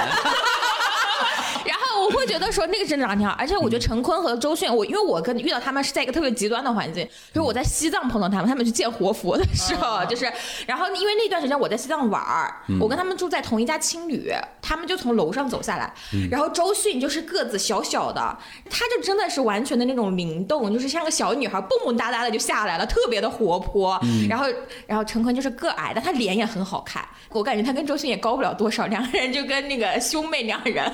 下来一样，他们俩的脸也是让我觉得他他很好看。是有个人魅力的，嗯，你那个太极端了，我是在他们公司见的，就是他们日常上班也不化妆，嗯就是那个山下学堂嘛，那个时候去做采访的时候有见到陈坤跟周迅，就是常态化的服装，嗯就是会给我一种，但他俩给我的感觉不是多好看，而是哦，原来明星在生活中也是蛮普通人的，哦，是吗种感？觉你。是这个感觉的啊？你知道那个时候就是我们在那个青旅里边，然后他们那个那段时间还有那个行走的力量，然后他们不是招了很多志愿者嘛，然后呢，他们就从那个楼上下来，很多这些人在大厅里面等他们，他们包裹的很严实，然后就是大帽子，然后一个大围巾啊什么之类，但他你就能够看到周迅的那张脸发着光，他就下来了，还是能够一眼看得到。但是我的那个感觉不是因为他们长得不好看，而是因为他们太在做一些日常的东西了。就比如说当时陈坤，我记得是在跟别人开会，他就穿的是那种休闲装，然后穿个旅游鞋，然后戴了个什么表，头发、衣服都没有做，就整个衣服就非常常态化的一个职场而且休闲款的男性打扮。然后周迅也是，就是很正常的一个休闲衣服，在他们那个待客厅里面跟他的身边围了一些年轻的学生们在聊天儿，那个状态你就会觉得很像一个公司里的上班族，而不是一个明星。所以你我的第一感受不是脸。降低你对他的喜欢吗？啊，不会，我反而是会觉得，哎，是另一面的感觉。对，更像个人，但没事，他们降低喜欢不是通过这种途径。对，因为因为我当时我就是在姚晨有一次好像也也是一个场合里面，然后去反正还吃了一个饭，我也觉得他就是哎呀。他完全素颜，但完全素颜那个状态，说皮肤会会有些不一样的，会有一点点那个那个斑的那个感觉，但是他整个人给人的感觉，好像你姚晨是让人很舒服的人，对他是个很亲和的人，对，然后那个感觉还相反让我对他更加分了。啊，对，你觉得他是一个成熟的人，就包括、哦对。包括你刚刚说的这什么什么舒淇呀、什么周迅他们，我觉得他都是成熟的人。我们真的打的都是安全牌。我们我们夸的人都是但年轻。的张婧仪，我觉得也是我我哦也很漂亮。哦，我见过他很漂亮，张怡就是围着周迅里的人的一个，就当时她在山下学堂嘛嗯，学生。当时素颜的，那上他们都不允许上课化妆的，因为都在上课嘛。然后当时我就有听他们公司的人跟我聊说，这有几个是重点那个培养的对象，其中就有张婧仪，然后很快就出来了，包括周也，周也在他没有出来之前，我去当时我们去合颂采访采访的时候，合颂那边人就说说这个小姑娘很有灵气，就是能出来的人，就是你基本上就有很多公司都早就看出她的亮点了。就很多人说，嗯，红的的确确是靠，就大红靠面，但是小红这种类型的，其实经纪公司他们其实早期就能够看到就能看出来啊，因为那个人往那一站，你就一眼能看到他，这个因为因为包括赵露思，我觉得我当时接触她，我觉得一定会红，因为她不光啊，她那个型，你看她有点像韩范韩范的，就韩国电视剧那种型。而且她整个那个情商啊，就让你那个舒服的那种程度，哇天呐！我说她这种为人处事不可能出不来，所以这时候你看，其实很难真的有埋没人才的时候，是吗？是，只要你稍微有发光，更容易大家发光，大家会会聚过来的。对对对哎对，。那我们聊到明星，我们就来让那个学欣这个经常接受明星的人给我们聊一聊。你跟他们很近嘛，就在作为不管是对话还是日常的会见到，你会觉得因为跟他们近，你自己会有一些光环的感觉吗？我我自己我，我分得很清哎，嗯，我一直都觉得这就是一份工作，而且就是结束之后就结束了，然后很容易就跳脱出来。因为我知道有很多我们圈子里有记者的朋友，也有一些主持人，他们是非常喜欢晒自己就觉得自己艺人。是哎呀，我跟他们吃饭啦，哎呀，我跟他们合影啦，今天这个歌，明天那个姐，会有很多人是这种状态。你应该也见过这种。我我还我还好哎，哎，我跟你说，我跟你嗯说个非常具体的事例，因为在我刚入行的时候，我就遇到过一个也是这种主持人，嗯然后他就很喜欢说，我今天又是参加了谁的生日宴，谁的家宴，然后就是呃这个明星出现任何一点的时候，他就会 po 让他跟他的合照，说啊我的好姐姐，我的好哥哥，就导致我对主持人这个群体有一定的偏见，就是怎么了？就是都得是这个那个状态的吗？那肯定是不入流的主持人。然后，所以，所以开刚开始我认识学星的时候，我都没有主动加他的微信，我就觉得说我很怕我加你微信冒犯到你。然后后来都是学星主动的跟我说，这是怎么回事儿？我都还没有加上你的微信。那我要讲一个很好玩的故事了。为什么我没有对学习有这个经历？因为当时也是，就是咱俩都在那场活动的时候，我们两个老板上台，这个这个故事真的很好笑。上台在都在各自讲话，我们两个老板都是男生，然后学生就过来问我们说：“哎，你们老板就意思就是老板怎么怎么样？”我说：“啊，都没有结婚，都没有成家。”然后学生就问：“那他们两个是？” 时的反应就是爆笑如雷了，家人们。然后我那一瞬间就觉得他真的很好玩，然后加了他的微信。然后那个主持人呢，我加他微信之后，反正因为后来还有一些工作交接嘛，就的的确确他就会有一些把自己当艺人的那个状态。嗯，可是我不理解，就有些当然有一些可能就是说觉得离这个圈子靠得更近一些，可能会获得更多的工作机会哈。但我觉得相反，那是一个负担。哎有的时候你跟艺人走得太近了，有些台面上的或者是你采访的时候，有些问题问不出口。哎，我我们之前不是有聊过吗？有的主持人会跟艺人关系很好，就是他们甚至是公开场合的都会互相晒的那种关系。首先我说不是张大大，别往这身上猜了。其他的啊，没有他这么有名，但是也有。然后呢，这种人有的时候我们在采访过程中去问他，可能作为这个艺人的朋友、亲友去采访，问到他，他就会给出一些很夸张的反应，就是或者是根本提供不了任何的有有效信息，就是他已经有失偏颇到他没有办法去连对我们聊都聊不出什么东西，更别说他自己去问了。对，因为有的时候你跟艺人很熟哈，有一个什么问题哈？就我以我观察，你所说的就是有些主持人跟艺人很熟，然后完了之后他们在同一场活动上再碰到面的时候，会有一个什么情况？两种极端，一种是问这个艺人的问题特别多，我觉得你是我的朋友，我问你特别多；另外一种原因就是为了避嫌，问的特别少。就很容易会有极端，然后我觉得很难再有一种非常客观的视角再去做那种互动。我觉得反正这就是一份工作，而且艺人跟你的接触是为了什么呢？我觉得可能也有部分也是出于一种客气，也不是别的吧，对吧？对我也觉得会是比如说像你们会去就是跟艺人做朋友吗？你会吗？我比较少哎，那那可能有一些有有微信什么之类的，但是也就基于点赞之交，对吧？然后偶尔比如说呃发了新作品，就帮忙这个发一下。他如果给你转过来，他帮我发一下，可能会发一下。但是其他的这种也没有太多的交集。就是他们是群发是吗？呃，对对，有可能的。会的会的有些过年拜年就给你发个拜年信息，你就回一个拜年信息，有可能是这样的，会的，会的，会的。明白对因为其实艺人情商能够跑出来，或者说他没有跑出来，他但是他在这个圈子里面一直在是有原因的。他们是真的会，就是因为我也加过一些艺人的微信，他会真的。叫上你的名字说啊，我最近有个什么新片子了，或者说我有新歌发了，希望得到你的支持啊，什么之类的。那你会给他们群发一些祝福吗？我我觉得我从我最反感发 我恨不得在朋友圈里对呀再做个死人。我甚至想这个全国抵制群发 祝，迫于无奈，对吧？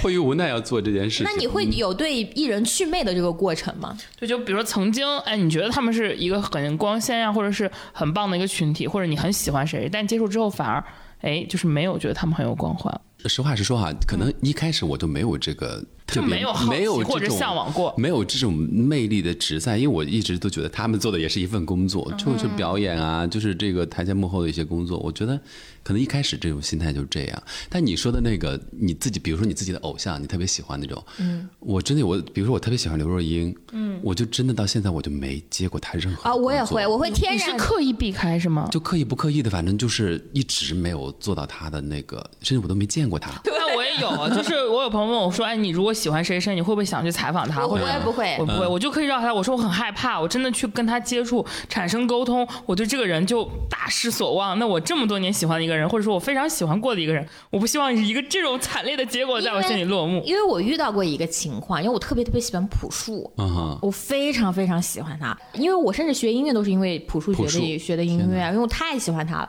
然后我有一次就在一个活动上面遇见了他，而且我甚至以前的工作搭档，甚至有有一些是从他就是他的以前的那个公司出来的，所以其实渐渐大家都有一些关系。我听他们讲一些周边的消息，或者说我以前不知道的朴树的那一面，我还挺开心心的。但有那一次我遇到他的时候，我就发现我有点说不出来话，就是我的所有的专业会在那一刻感觉就是而且他本 本人气压很低，对啊、吧？对，而且他这个人呢，就是的的确确也不是特别能聊的、活络的那种人，你也不太敢冲上去说我喜欢你很多年啊什么之类这种。那一刻就感觉啊，幸亏是个群访，别人还在问问题，谢谢了。对，但是好多你比如说你喜欢的那个，你像巩俐啊什么之类的，其实越是这样的，你作为主持人哈，嗯。我们绝对不可能说我我喜欢你这样的话说出来，对对因为一旦说出来之后，你在那场活动里面，你的那个姿态就完全就不对了，对。然后所有的那个采访关系的就不对了，所以我就是再喜欢的艺人，我也不可能就说我提前会说啊，我特特别喜欢你，我看你的什么作品，我一定是在结束之后，然后完了之后，如果真的很喜欢，像巩俐，我就很爱她嘛，我结束之后全部都结束了，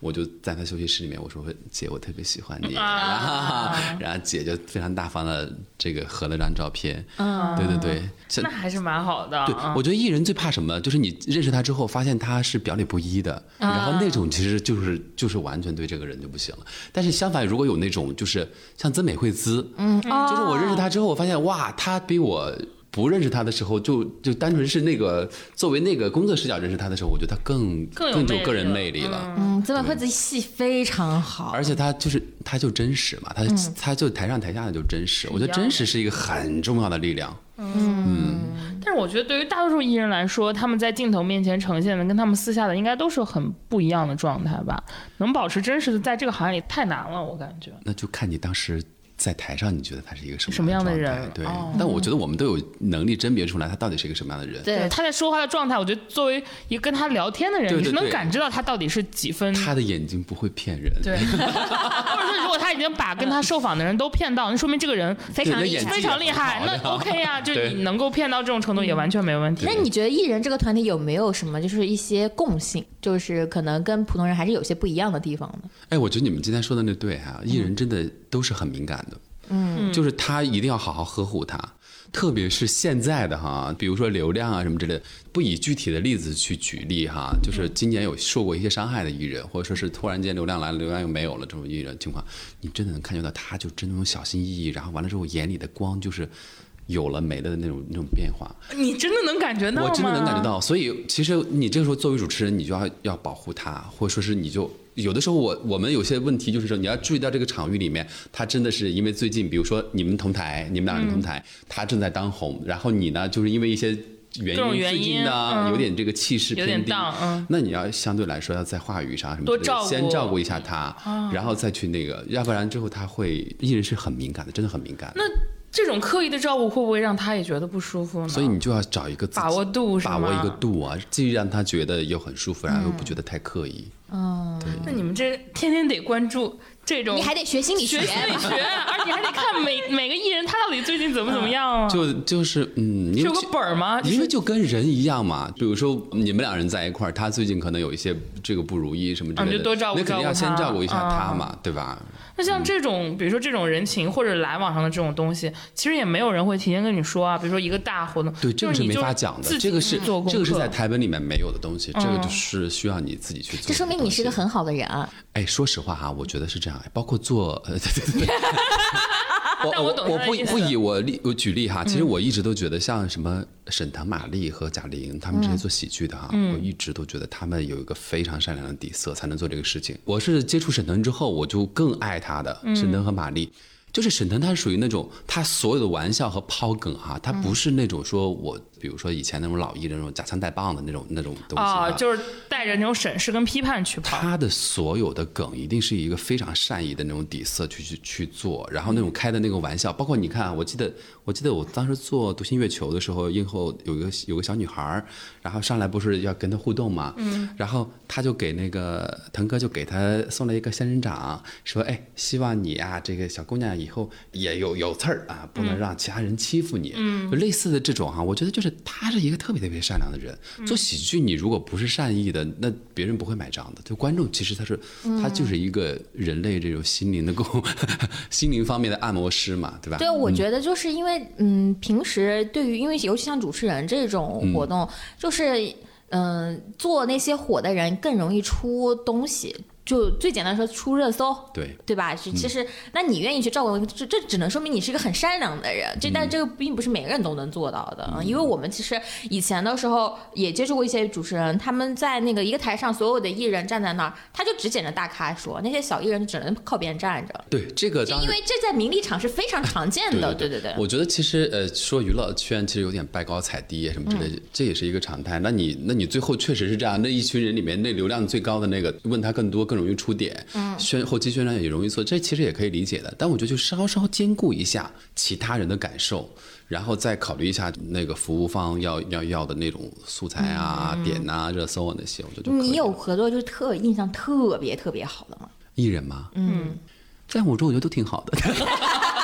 是说他他跟你相处的一些细节有打动到你的，就是打动到不是说纯工作场合下。我给你三个米席，呃就是席位多吗？还是说一个就够了？呃呃呃，嗯，多的我觉得沈腾、马丽他们是一个，就很会照顾，也会很会照顾主持人的感受。就是一开始你比如说你有点，你有你有的时候，因为主持人不是每一场都在状态的，嗯，有的时候你自己不在状态的时候，你就特别期望说别人能够拉你能够顶你能你顶你一嗯下。对呃，腾格丽姐他们是这种类型的，嗯，我觉得这个是一个类型。还有其他的就是其他的还好吧。完了，大家都懂什么意思了？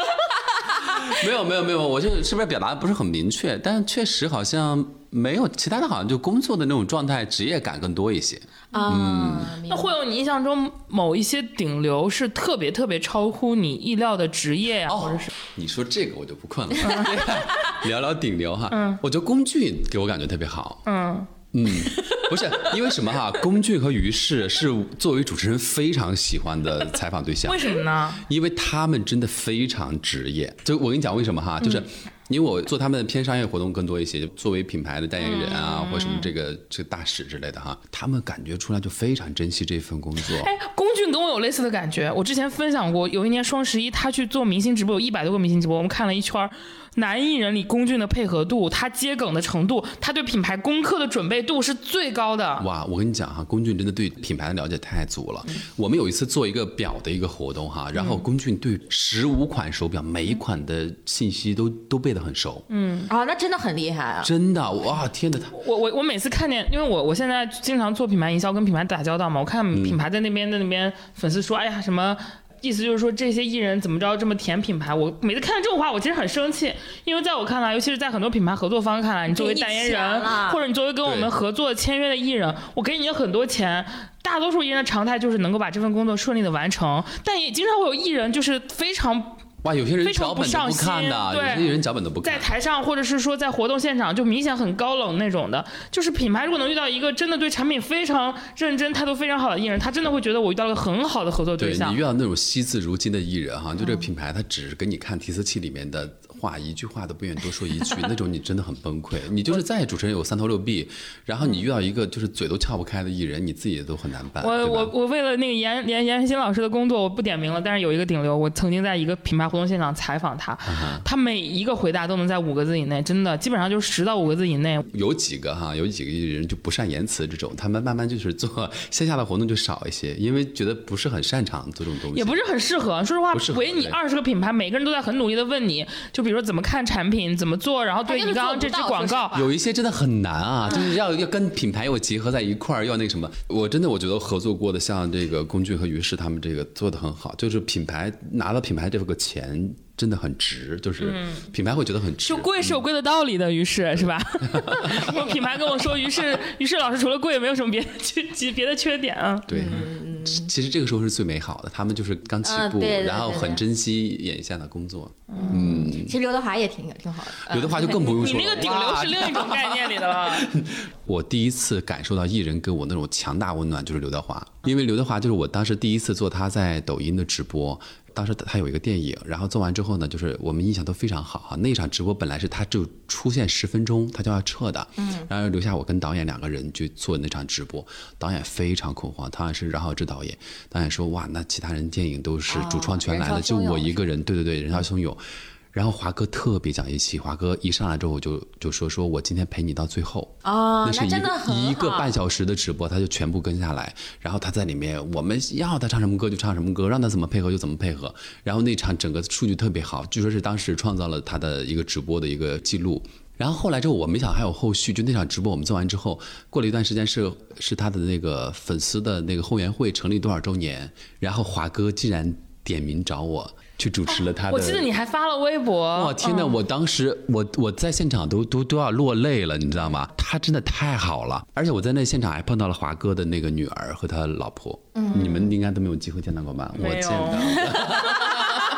我 我只记得他发了一条微博，底下有很多一看就知道是刘德华很老很老的那种对对对对粉丝，就是很多阿姨就过来那边跟他说，特别认真的跟他讲说，嗯，这个名额现在都不开放了，你要珍惜这次机会，然后以后一定要多多学那个华仔的歌，呃学粤怎么怎么样，语学粤语，要跟他更好的沟通。我当时看那个点进去看那些粉丝，真的岁数都很大的那种，真的。他真的是一个超温暖的人，你就能理解这样一个人红这么人家为什么多年，对？太有原因了。就是有的人为什么在行业里面能够屹立不倒，这是要有他原因的。那你有什么印象里接触到感觉人很 nice 或者超出你意料比较配合度很高的女艺人吗？女艺人，嗯，哎，我觉得女艺人好像都都还挺好的。哎，这个跟我感觉一致，我会觉得普遍女艺人。对我的接触下来，会觉得比男艺人要更就亲和度，或者说作妖的少非常非常多。而且我觉得女艺人她有一点是什么呢？她能敏锐的感受到你的局促或者你的一些放不开，她会最开始自己就会拉近你跟她的距离。我本来以为这是因为同性之间的出于一些信任，但是那就说明其实他们对于异性来说也会会感觉整体会更好。那可能就是就是有一些共性共性上的东西，嗯，好像哎，你们有碰到过那种贼不配合的那种艺人吗？肯定都有那种话有吗嗯，有对，都有。但是我会觉得整体来看，会觉得女艺人配合度会整体会更高一些，或者说顶流里的 我感知到的配合度会整体会更好一点。顶流一些，哎哎，杨紫，嗯，就配合度贼高。他反相反知道他自己是的，他的那个关注度什么更多一些，他会比较照顾其他人的情绪。是的，你说的照顾情绪指的是什么呢？就比如说。呃，就比如说互动的时候，你比如说呃大家肯定想可着他来互动嘛，大家能就要说我把那个机会也就是互动时哦，间也分配给别会很照人多一顾同场的。其他人。对对对对对，然后呃确实他他算是顶流了哈，但是他算肯定的是对对对嗯，是我之前也是，我之前跟朋友也是聊，他们就说现在比较火的，像嗯九零的这一波花，其实都还是呃至少在对媒体，然后包括对活动的时候，配合度都还蛮好的而。且他们在之前跟你对工作的时候，他就会很希望大家都在一个比较轻松的那个场域里边，因为他有的时候，比如说艺艺人不愿意说话，那可能整个场景就安静的，就真的 就是你们有进到的那个化妆间和休息间，因为艺人不愿意说话，所有人都赶紧闭上嘴，然后喘气儿都怕自己声儿太大了嘛。但有的艺人他就会知道说啊，如果我的状态不够活络、不够轻松的话，可能整体的氛围就起不来。他会在最开始的时候就跟你主动的就跟你打个招呼，让你嗯啊在心里的防线上说啊，他其实是很好打交道的。对，而且有一些好的合作方哈、嗯他会他会考虑到不光是艺人带动我们，他会考虑到说我们给艺人创造一个环境，让他待会儿的时候整个是一个一对对，整个是一个非常愉悦的氛围。嗯，遇到这种这种合作方真的太难得了，就遇到那种合合作方，你会觉得哇天天开心开心那种。嗯你有遇到 你有遇到不好的吗？可以不具名不。好的就是那种三二一，手卡给你。而且有遇到那种，就是我我觉得就是现场执行导演是一个特别重要的工作，就就有一些那种执行导演他就是稀里糊涂有点拎不清那种，我就很很生气。嗯，就是他他就没有逻辑性的那种，你会比较生气一些。他会就现场会到处出很多乱子吗？对，就会会基于他会出很多乱子，但是遇到一个好的这个执行导演，现场的那个那种，我觉得是一个特别棒的，你就你们配合很好的那种。嗯，就跟我们去录综艺的感觉很差不多，同样都是呃录制，就是当天非当天播的东西都很长。有的执行导演就是他就能够把场走的控制的很到位，不需要你一遍一遍反复的去录啊、去调动啊，他该有的都到位了。那有一些就是很浪费，你坐在底下很煎熬。对，他会让你很做很多无用功。对对对对，让你等，因为他很多流程其实提前可以前置的。嗯，这里就不得不夸一下湖南台，湖南台每一次录制时间都非常的可控还。有米味，米味也是这方面很好的公司。嗯，对，还有阿里，对。那艺人呢？艺人有过不好的经历吗？艺人，我好像在采访年代有遇到过那种不是很配合，聊了几句就不想聊了的那种。嗯，他会直接说不录了吗？我我说不想录的，学欣老师说不聊聊不出来什么东西，不聊了。我真有遇到过一个艺人哈，是一个非常资深的一个前辈，但是呢，他他不是那种大名大众知名度的，是是那种专业领域里面比较知名度那种。他比较认媒体，他说你们是不是官媒？啊，不是的话就不对，想不是的话我就不想说了。那我觉得那本身就有点这个也不匹配，也不匹配，有点那个有点歧视那个什么的意思哈，嗯就没有平等意识，那我觉得就没必要聊了。我今天采访里经常遇到什么情况，就是我可以接受你这个人拒绝，嗯。就我跟你给我通过努力给你提纲或者怎么的，你说或者你都不到不了我给提纲，你就嗯。说哎我我们没法聊，时间没有或者怎么地，对我来说无非就是我发出邀请你拒绝了我，嗯。那我可以接受，然后或者就是说我们沟通一轮提纲给你，你说我答不了也可以，但我非常不能接受的事情是什么呢？就是你同意了，你把我割了，啊。或者是你同意了现场你你你你你答的很差，或者是你你现场的意愿很低，那我就会非常的不爽。就是你如果不行，你就别答应我，你答应我就好好聊。这是为什么我对顶流的很多女艺人感知会更好，因为对他们来说，他们要么直接拒绝我，要么现场就还挺好。但很多一些男性的顶流，他们就是那种答应你了，最后把你割了你说的，你说的每一句话我都有有名字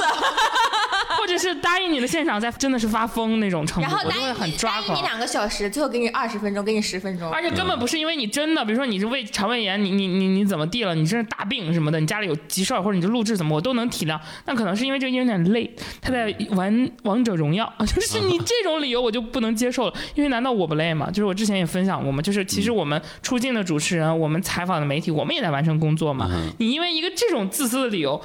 你拒绝了我，或者是说是影响了我的工作，而前期你明明又答应我了，我就会很抓狂。嗯哎，那我还想问一下，就你觉不觉得，就刚才你说到端水这个问题啊，那你会不会提前去做一下扒一下艺人的那种谱？就比如说谁跟谁关系不好，谁和谁最近有点，嗯，我天哪，这不就是基本功课吗？那你是需要日谁和谁？常吗？我跟你讲哈，这个事儿更有意思。这个不光是你台面上要去主持，要去准备这个工作，嗯你还要打入我们的这个。经纪人呐、艺人朋友的圈子里面，在私底下调查一下谁和谁之间关系比较好一些，谁和谁关系不好。，哎这个会有跟大众的那个声音会有不一样吗？就比如说有有一些会有，比如说你以为是他跟他谈，实际上根本就不是跟他在谈，我们想听到这一趴，我们听众要来劲了，对吗？实际上根本就不是，而且都可能不是跟那个就是完全都相反的一个那个结果。啊对他跟他在一起、啊，多可乐呀！我遇到过一个，就是有一嗯。个化妆师跟我说，说他有一次给一个艺人化妆，啊然后那个他的那个助理就就是夸这个女艺人嘛，啊就说啊啊你皮肤真好，啊我发现最近好像嗯、呃大家状态都挺好的，我我们前两天给那个谁谁谁画画画，也觉得他状态也很好 啊，然后就再也没有用过这个化妆师，因为更觉得我们俩关系不好。哦其实这个能理解，有些、有些竞品之间确实是有一点点但，化妆师就是说，那就化妆师情商不高，真的。因为他那个助理就是就是化妆助理嘛，就说了一句，因为正常来说，一般你给他服务的时候，你就不要提其他的人。哎，但是不得不说，很多化妆师哈做的比较顶尖的，超级会做人。啊哦，我见过，就是尤其是那几个后来自己做自己个人品牌，对经常请一些明星出来，就是跟他们站台或者是做一些合作的，对都很会做人。你像毛戈平，再像现在那个什么唐毅、啊、唐毅对都是佼佼者王亚飞他们佼佼，真的真很厉害。嗯那你我说实话，你跟艺人工作也是就是刀尖上 工作吧？你会有这种舆论压力吗？对，你会在意就是嗯评评价价或者看法吗？因为有有时候主持人在台前真的会挨骂的。说实话，你要完全不在意也是不可能的，对吧？嗯因为有的话，那就是说，那是主持人说的什么，对吧？你也会有一些，但是我我自己会有一个评判标准是什么？就是我在职业上，就是这个呃，从这个活儿的这个角度考量，嗯我从这个主持人这个职业来说，我做的到不到位？嗯。然后如果说我自己心里头这个分数，我自己觉得 OK 了，那我觉得就还好。但我就怕过不了我自己这一关。我说哇靠，我那反应的是啥呀？自己有的时候，因为主持真的它就是一个不是一个完美的东西，你回去之后想一想，肯定有各种说我那个话如果这么接就好了，我如果这样就好了。自己就是关键是过自己那一关更难一些。这个我其实是有同感的，因为就是一些采访的环节，你其实还是会给你一些自己的内部消化，尤其是当他不对外的时候。但你现在涉及到上台，你去做一些，有时候我也会做一些论坛的主持或者等等，那个时候你去做的很多反应，就是你既要够有一些观点，你又要给那个采访对象是一个正向的一个互动反馈，同时你又要在台面上能播得过去，是一个宾主尽欢的感觉，你脑子就是高速运转那种状态所。以它是需要一个调动你各种能量去做的事儿。其做完一场很累，有的时候我就，比如说你要一天做两场活动，你就会觉得有点能量透支。你有没有、有没有遇到过就是你没有想到的舆情危机？天后的那一次算是天后那个算天后那次就是我那天都没有看，没有敢看那个那个热搜，对对对，那下面的那个信息。但是后来呢，我就综合考量了一下，我说这个事儿嗯到底我自己的责任在有多少，然后那个其他你不可控的东西有多少，嗯，也就这样了。嗯，还有其他的吗？带着我上热搜的好像还还偏少一些，啊，明年争取还是那什么。多上几个。嗯对，有一个比较有意思的一点，我就是当时那个谁就做偷偷藏不住，然后不是陈哲远跟赵露思嘛，人家在那个戏里面他不是叫那个赵露思芝芝嘛，然后我就在现场说了一句，我说那个，哎，我说芝芝，然后陈哲远就反了一句说，嗯，你不可以叫她芝芝，然后那个还上了一个热搜，就说那个什么，只能我叫对对对，只能我叫那个热搜。但有一些这种还是比较好玩的一种，就是对吧？比较 CP 的这就是对就是我们在其中成为了一个有用的工具。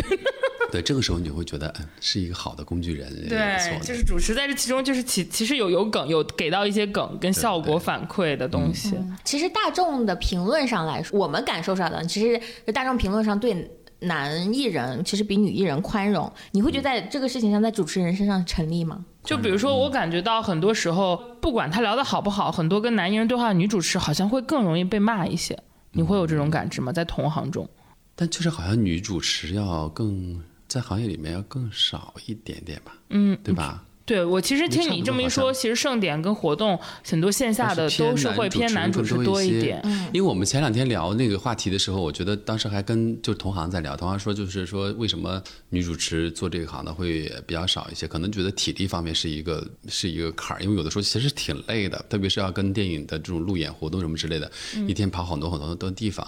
但确实是你看有些玩笑什么之类的，女生开这种玩笑，就男生说一点问题都没有，嗯，但女生只要一讲，大家就觉得好像是不是有点不得体什么之类这些，这个对于我觉得是有一点点。性性就对于男性来说是有一些有一些性别优势在，而且就是涉及到很多比较亲密的一些互动，尤其是跟一些带有流量的嗯男艺人的时候，对对，就是很多呃很多受众会觉得这个女艺人没有分寸感或者不合适，然后或者是说同样都是功课没做好，然后可能有的时候感觉女性就会挨骂的多一点，会天然的。我理解这就是一些天然的舆论受众中的一种，我觉得用词典也不太准确，但是就是会对女性天然会有更多的要求，就更高嘛，要求更高嗯。。是的，是的。当然我，我理解就是有一些做的很火、很出圈的一些女主持人，她们也会更火一些，在很多场景下，比如像央 六的一些主持人。但是就是同样就挨骂的感觉好像也会更多一点。像你讲的，包括可能工作机会也会少一些。我不知道是主动选择还是被动选择哈。呃，好多女主持有些玩笑在开的时候，特别是跟一些流量，我记得好几好几次有几个女主持因为跟流量的互动会对，会引发上一些负面的热上一些负面的热搜，嗯，这个确实好像是一个问题。但是但是我觉得不光是这些了，有一些你比如说有些男主持因为身高也被很多那个，对，这倒是经常的。那就嗯还是从艺人这个角度主观去选择嘛。嗯，然后还有很多人其实会觉得说，文娱行业很多东西还是要靠关系啊，然后混圈儿啊什么之类的。你会参加一些这样的局吗？哎，我我说让我真的比较少一些，我的客户基本上都都是回头客，做的还行。然后比如说你们都觉得那个什么，就帮我介绍了两个，那基本上都是这种类型去去接的。嗯，然后 还比较真的比较少一些。嗯，你比如我知道有些那个就是同行，就是比如说经常会去纯 K 啊，就是那个什么、去酒吧里面就跟客户喝喝酒什么之类的，我不行哎，我反正偶尔比较偶尔。这不可能是私下有朋友这种关系的会，但相反，我朋友做这行的给我介绍活的很少，啊几乎都是客户在在介绍这个活儿。嗯，你有通过这种局得到过工作机会吗？嗯也不能说完全没有，会比较偶尔，但大部分还是这种工作场合，基于那种滚雪球式的那种机会再来。嗯，明白。嗯，那其实我们这一部分的话，我觉得其实呃，刚才我们聊了很多，就是嗯比如说学新的一些个人经历，包括在一些文艺圈工作的一些有意思的地方，分享了一些有趣的八卦。啊。对，我们现在我现在比较好奇的是博主这一部分，看我们能不能学习 copy 一下。其实我今天也是来学习的，我就准备做个播客的。我跟你说，你不要在我们播客里面立这种 flag。我们要不要联动一下嗯好呀我们就做个那个什么，呃，结合在一块儿的，就是咱们那个长的，就是一个那个咱们这个节目，然后完了之后那个短的那个就是放在我那个短视频里面抖音上，对吧？缺席，因为我们我们的受众会真的当真的会催的，因为我们他会问你什么时候开，什么时候嗯为什么搜不到，叫什么名字啊？哦，对对对，搞吧。因为我们有一个嘉宾叫半仙，他就是羊年自己要做播客之后，他我们我们就开始逗逼他，就让他本来没有提上日程的事情，他就先提上日程了。迅速的推进。你怎么想到去做一个就是。反串类型的账号？其实我的我的情况跟你当时候你们说的情况也差不多，我也是。当时在疫情的时候。就疫情的时候一开始，然后主持工作没那么多了，因为疫情一开始就天天活动取消，对对说做不了，做不了，做不了。那当时我就说，正好有一个机会，我有个特别好的姐们儿叫小米，小米说那个你要不要试试做短视频？嗯，然后我说我行嘛，然后就跟他聊了一下，然后小米说你什么最擅长？我说我模仿倪萍模仿特好，我特别会模仿倪萍。你俩这个对话，他你这个答案他肯定没想到过吧？我觉啊得。，对，他说模仿倪萍也不能拍一百多期呀、对啊。那除了这个，我说那我们就能不能基于这个？我说我就是有的时候还有觉得自己还有一点点表演的小天赋哈、我说能不能就是演绎一个这样什么什么角色？我就就商量商量商量商量着，然后就开始一开始就是纯粹就是反串一个，就特别是倪萍。呃，观众朋友们大家好，我是倪萍 啊。今年春节你们都回家了吗？孩子们就那种，然后哎，呃就是这种类型的，先先大概试了。要过年了，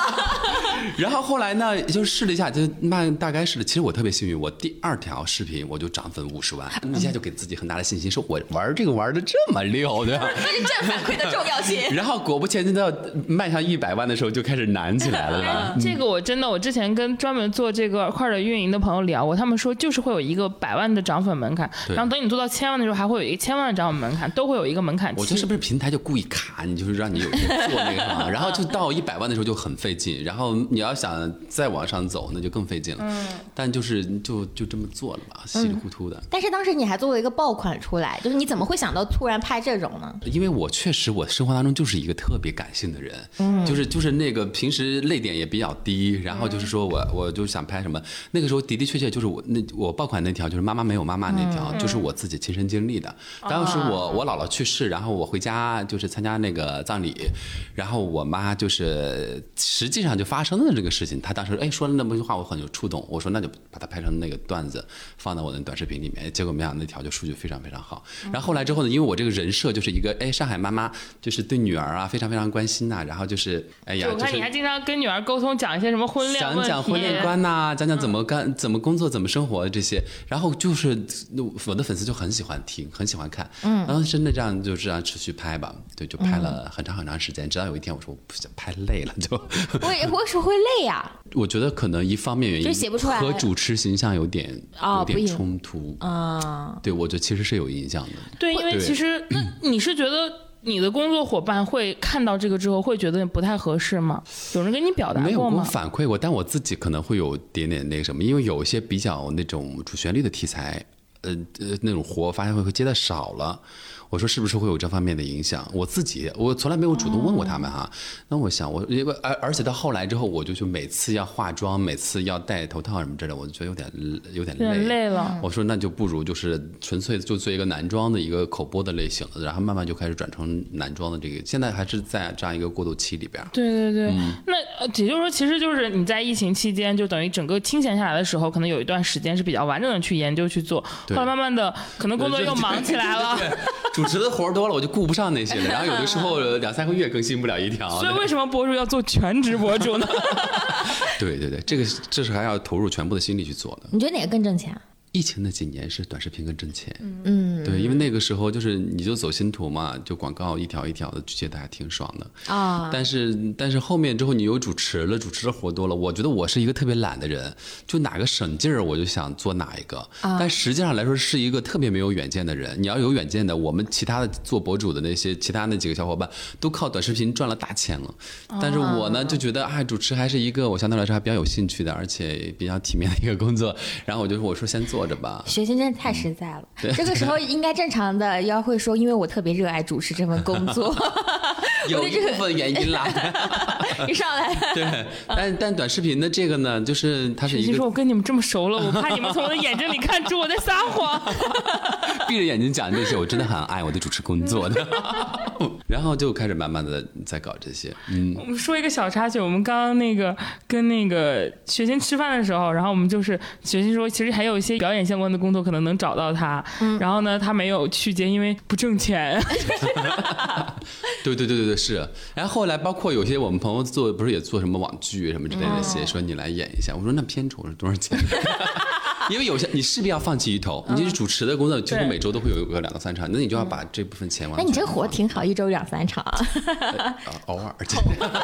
好几乎是这个概率哈，就是这个概率。但是确实就是我我，所以我很佩服那些有些同行，就完全把这一这些这一趴全部放掉，放掉，然后自己投入一行新里面。就就不破不立嘛，可能他们就觉得自己需要有一个主要做的东西。是的，但我会觉得说，你就回到主持这件事情上啊，你刚刚不是说也职业发展啊什么之类的，因为其实我会觉得说，互联网进来整个文娱行业之后，它其实改变了很多业态，因为现在就是就是就像主持人，他也可能。嗯，所有人都能够跨界来弄一下一样，你会有这种分，比如说像脱口秀演员啊，然后一些呃爱豆艺人啊，他们可能也会想要做一些这种主持的工作，包括他们也现在也有很多平台，有很多项目就会找到他们。你会有这种危机感吗？嗯，讲真的，危机感肯定是有，你都不用想着说那种大的了，你就是每天那个小项目都在看，说，哎，这个是谁主持的？这个没找我找的谁啊？都会有。那你难道不会想都找我，我就忙不过来了？不会这样想吗？那那没做到啊。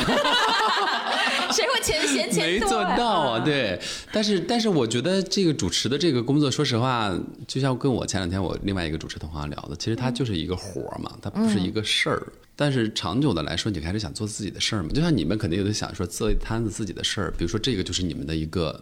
节目就是一个你们的一个共同的一个事业了，我也在想，我说我我也不能老做活儿，肯定也想做点事儿嘛。嗯，比如说什么去山东考一个公务员，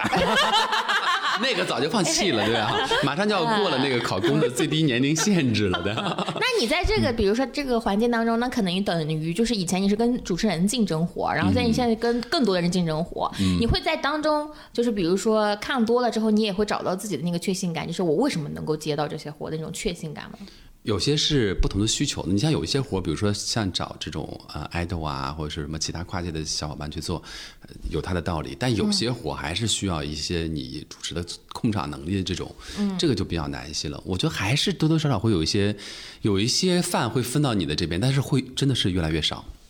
真的是越来越少，因为大家这个。主持的这个门槛真的不高，就说实话，其他艺人来说，那也都很棒，对吧？然后完了之后，那就进来就都做了。你你可真会说话，其 他艺人进来了也真的也都很棒。但有一些我也是纳闷，我说怎么他也来做这个？怎么他也要来跟我抢饭碗了怎么他也？来了？怎么问的这是啥？一些委婉的说法。那你主持有没有倦怠期？有，我我自己会调整，但是确实会有，就跟你们就跟我们工作上班是一样的。你工作个两三年之后，你就会有就会思索说，我干这些东西有没有价值，有没有意义，然后啊都都都会有那。你会有，你会比如说赶某一个一个月或者一两个月，我给我自己放个大假，会有这种吗？我最我最近两年完全没有放大假，是因为你害怕吗？就害怕就是害怕我断了之后休息的时候，然后这个工作来了你没有接，然后完了之后交给别人了，那下次可能就别人不找不找你了。哦。所以这样我连跨年我都没有去。对啊，因为其实很多你主持的活动，很多节点都是在过年过节的时候。过年，然后就都是在这个时候，所以其实牺牲也很大。嗯嗯但但我平时休息多 呀，立马说别可怜我，我可真是。都是错峰的时候，对吧？而且我不用朝九晚五的。对嗯，明白。我记得好像你来了北京之后还读书了，是不是？啊、呃，我都在北大读了个硕啊为啥会突然想到要读个硕呢？我就是求知欲吧。是你最忙的那五六年的时候同 对步干的。对对对对对，那个时候真的你为啥在特有干了好求知多事儿欲望，因。为应该是他在那个平台，他等他真的现在这个节奏，他可能就没有办法完整的去念书。而且我今年我本来还想再读一个心理学的那个心理学的那个在职硕的，然后后来考虑了一下，我说我实在没有这个时间去做了。那个时候其实还在单位里面就更好一些，就周六周末、每个周六周末都去上课，然后坚持了两年多。然后最后就哇，那那也考的也很很很艰难。但是确实有一些收获。那我我今年我说我一定要去读一个那个心理学的，去年没实现，今年可能会去读一个这个，因为你能用得上，要不然你觉得你其实任何行业拼到最后也都是那个呃书读的少，文化底蕴这些东西。我的妈！要不怎么说我们主持人 还有文化呢？你们不，你们做这一行，你们源源不断的在吸收各种感觉。你其实演员也是这样，好多演员拼到最后也都是这些。哦，是吗？真的，你看现在有一些做的好的，包括呃，我不知道你们采访有没有这个感觉，有一些演员他表面上看起来觉得好像嘻嘻哈哈的哈，但背后阅片量、阅读量非常大。他能够嘻嘻哈哈说出些那种很自然的说出话，就是因为他自己有底气。能够把那个东西给化解到不是大道至简，聊出那么细的东西，很那啥。能嘻嘻哈哈的演员很少了，我遇到的都是三句话放不出一个屁的演员。对，但就是呃，包括其实我我之前还跟那谁说，我说黄渤啊什么之类，他们那些，我觉得演员，包括你说周迅什么之类的，他不见得是一种吸收的方式和表达方式。他们很多元，他很多元，他充电的方式很多元。像周迅哈，他不见得说能把他表演的深度给用文字或语言表达出来，但是他就可以做到那个深度。嗯，就是演员还是不一样，但是确实他有他自己充电的方式。那主持人其实也是啊，比如说我这段时间我没有这个晚上阅读的习惯哈，我在主持节目的时候就明显你自己能感觉出来，你就那种卡壳呀，你就那种思维方式那种不连贯什么都有。我会有，因为就是我，比如说像我去年和今年状态不太好，去年一整年因为就是个人的状态不太好嘛，然后今年是因为那个我换了工作，然后又换了领域，我一直处于一个非常忙碌的一个状态当中，然后没有什么时间能够去静下心来能看东西，嗯，然后去接触更多的、更广的，比如说一些领域啊什么之类的。你在表达上，包括就是可能我个人可能跟状态有关系，你自己会明显的感受到，因为我前两天我听了一下我在之前的那个节目的表达，会比现在要连贯很多。我觉得这个很重要的一个原因是因为第一就是我现在的输入少了，因为我太忙了，我需要熟尽快的熟悉到我的新的这个大的领域当中去。然后还有一部分因为的确就是你看的少了，你看的少了，你能说的就少了啊、就你自己都没有感受，你怎么能够聊出来东西呢？我自己也会有这个特别明显的感觉。我做短视频有一个最大的心得体会就是。输出是最好的输入，因为你要持续输出，你就肯定会逼自己逼迫自己要持续输入。所以我觉得做这样一个，就我们还挺庆幸的，有一个自己的自媒体平台。嗯，你你因为你要输出东西给你的用户，对吧？所以你要逼着自己要去输出一点东西。对，同理，我们去像你做主持，跟我们采访也是一样的。当我们向别人提问的时候，我们自己其实就像你说的，我们要预想回答，以及我们要能迅速跟上。那我们其实前期是要做很多的输入的东西。嗯哼，对。你会有那种青春饭的这种焦虑嘛？就是年龄焦虑这样的。会担心主持人，哎呀，再往后就会有更多更年轻，他们会优先选年轻人。对，其实我我身边的好多亲密的朋友都跟我说，我说你应该有这个焦虑，但是其实我没有。嗯，我我也觉得你没有我没有，但是我就我就想我该有啊，都已经到了这个岁数，我怎么还没有怎？么会有人不内耗还要自我反思呢？那一个是我觉得我身边有好多同行，他们都四十多岁了，然后都还都还在做这一行，而且感觉四十多岁到了他们的黄金时间了。所以一个是他们，我觉得我自己没有太那啥；第二是我对我自己有信心，我觉得我到了。那个年龄段之后，我可能还会再翻出一点什么新的花样出来。苟富贵勿相忘。再做点别的啊！对对对，当然取决于现在先过好眼眼下的。嗯，明对，你们有职业焦虑吗？有啊，要肯定有，每个人我觉得都得有吧。就是我当时换工作就是会非常强的职业焦虑，但主持人可能会比我们好的一点，是因为的确你们。接触的新项目和新的人一直在变化，你可能身处当中，你也会觉得自己在往前走。嗯，而且我我我觉得就你说的这种哈，就真的有这个感觉，就是你其实一直觉得感觉不到时间，嗯，因为你身边的就比如说这种偶像啊什么之类，一茬一茬的哈，因为你要永远就是同步上他们那个，你你就只要想干这一行，就要同步上他们所有的这个步频，然后你有有一种感觉不到自己年纪的那种感觉，就觉得我就是个年轻人啊，我对，你会很整个状态很好。对。呀、我整个我就是两千后啊，我就那个感觉的，所以给自己一种误区。嗯。当然，对对对，这也考验我们这个医美的保持能力啊。刚才说你有四十多岁的那种前辈，然后你自己会觉得说有他们在，你也会觉得说，啊，好像自己心没那么慌。你自己最喜欢的主持人是谁呢？有这种就是特别向往的前辈。有些前辈已经不干这一行了，没事干过的也行，就是你自己没有没有，我自己特别喜欢的主持人，我最喜欢的哈，就是我可以举几个哈，我自己特别喜欢的哈，一个就是内地的是何炅，啊，对何炅，我觉得他就是你比如说你们俩类型还挺像，就是整个风格啊什么之类，说话。因为他很难，他那个就你感觉好像他不是说他是主持，不是拽大词儿的那种主持，但是我觉得像他那种，就是每个人都方方面面兼顾到，都能照顾到都照顾到，而且常青的状态真的很。他是个。春风化雨的人，我感觉，对。就是他能够把很多东西，像你说的，变成修炼成自己的内在的一些东西，然后去给出一些输出，而且他他属于是这个领域里持续的活跃这么多年，你感觉能做到这种状态，他也是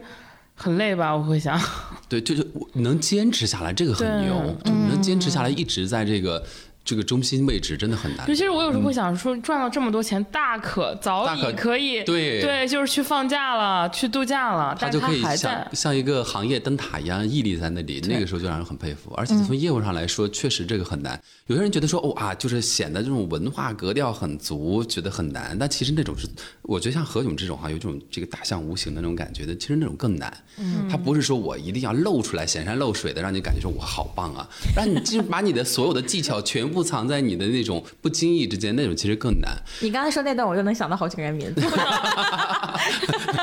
不提的哈。然后其实台湾的好多主持人，就做活动的主持人，好多都非常牛。我曾经看过几个，就是做非常非常棒的，在大陆来主持之后，我都觉得哇，他们如果全部进军大陆市场，我们就没有饭碗了。嗯，就是包括陶晶莹，嗯，包括出事儿的黄子佼。陶晶莹真的很厉害，非常牛，包括那个艾利克斯，我们之前就是在康熙上看到几个，我看到他们在内地主持的几场，哇天哪，那个氛围互动非常厉害。太牛了，牛到我都觉得哇天哪，陶晶莹就更那个什么了，我还我还看他在就后面他新做的那些节目，包括播客节目什么那些的话，呃，短视频节目。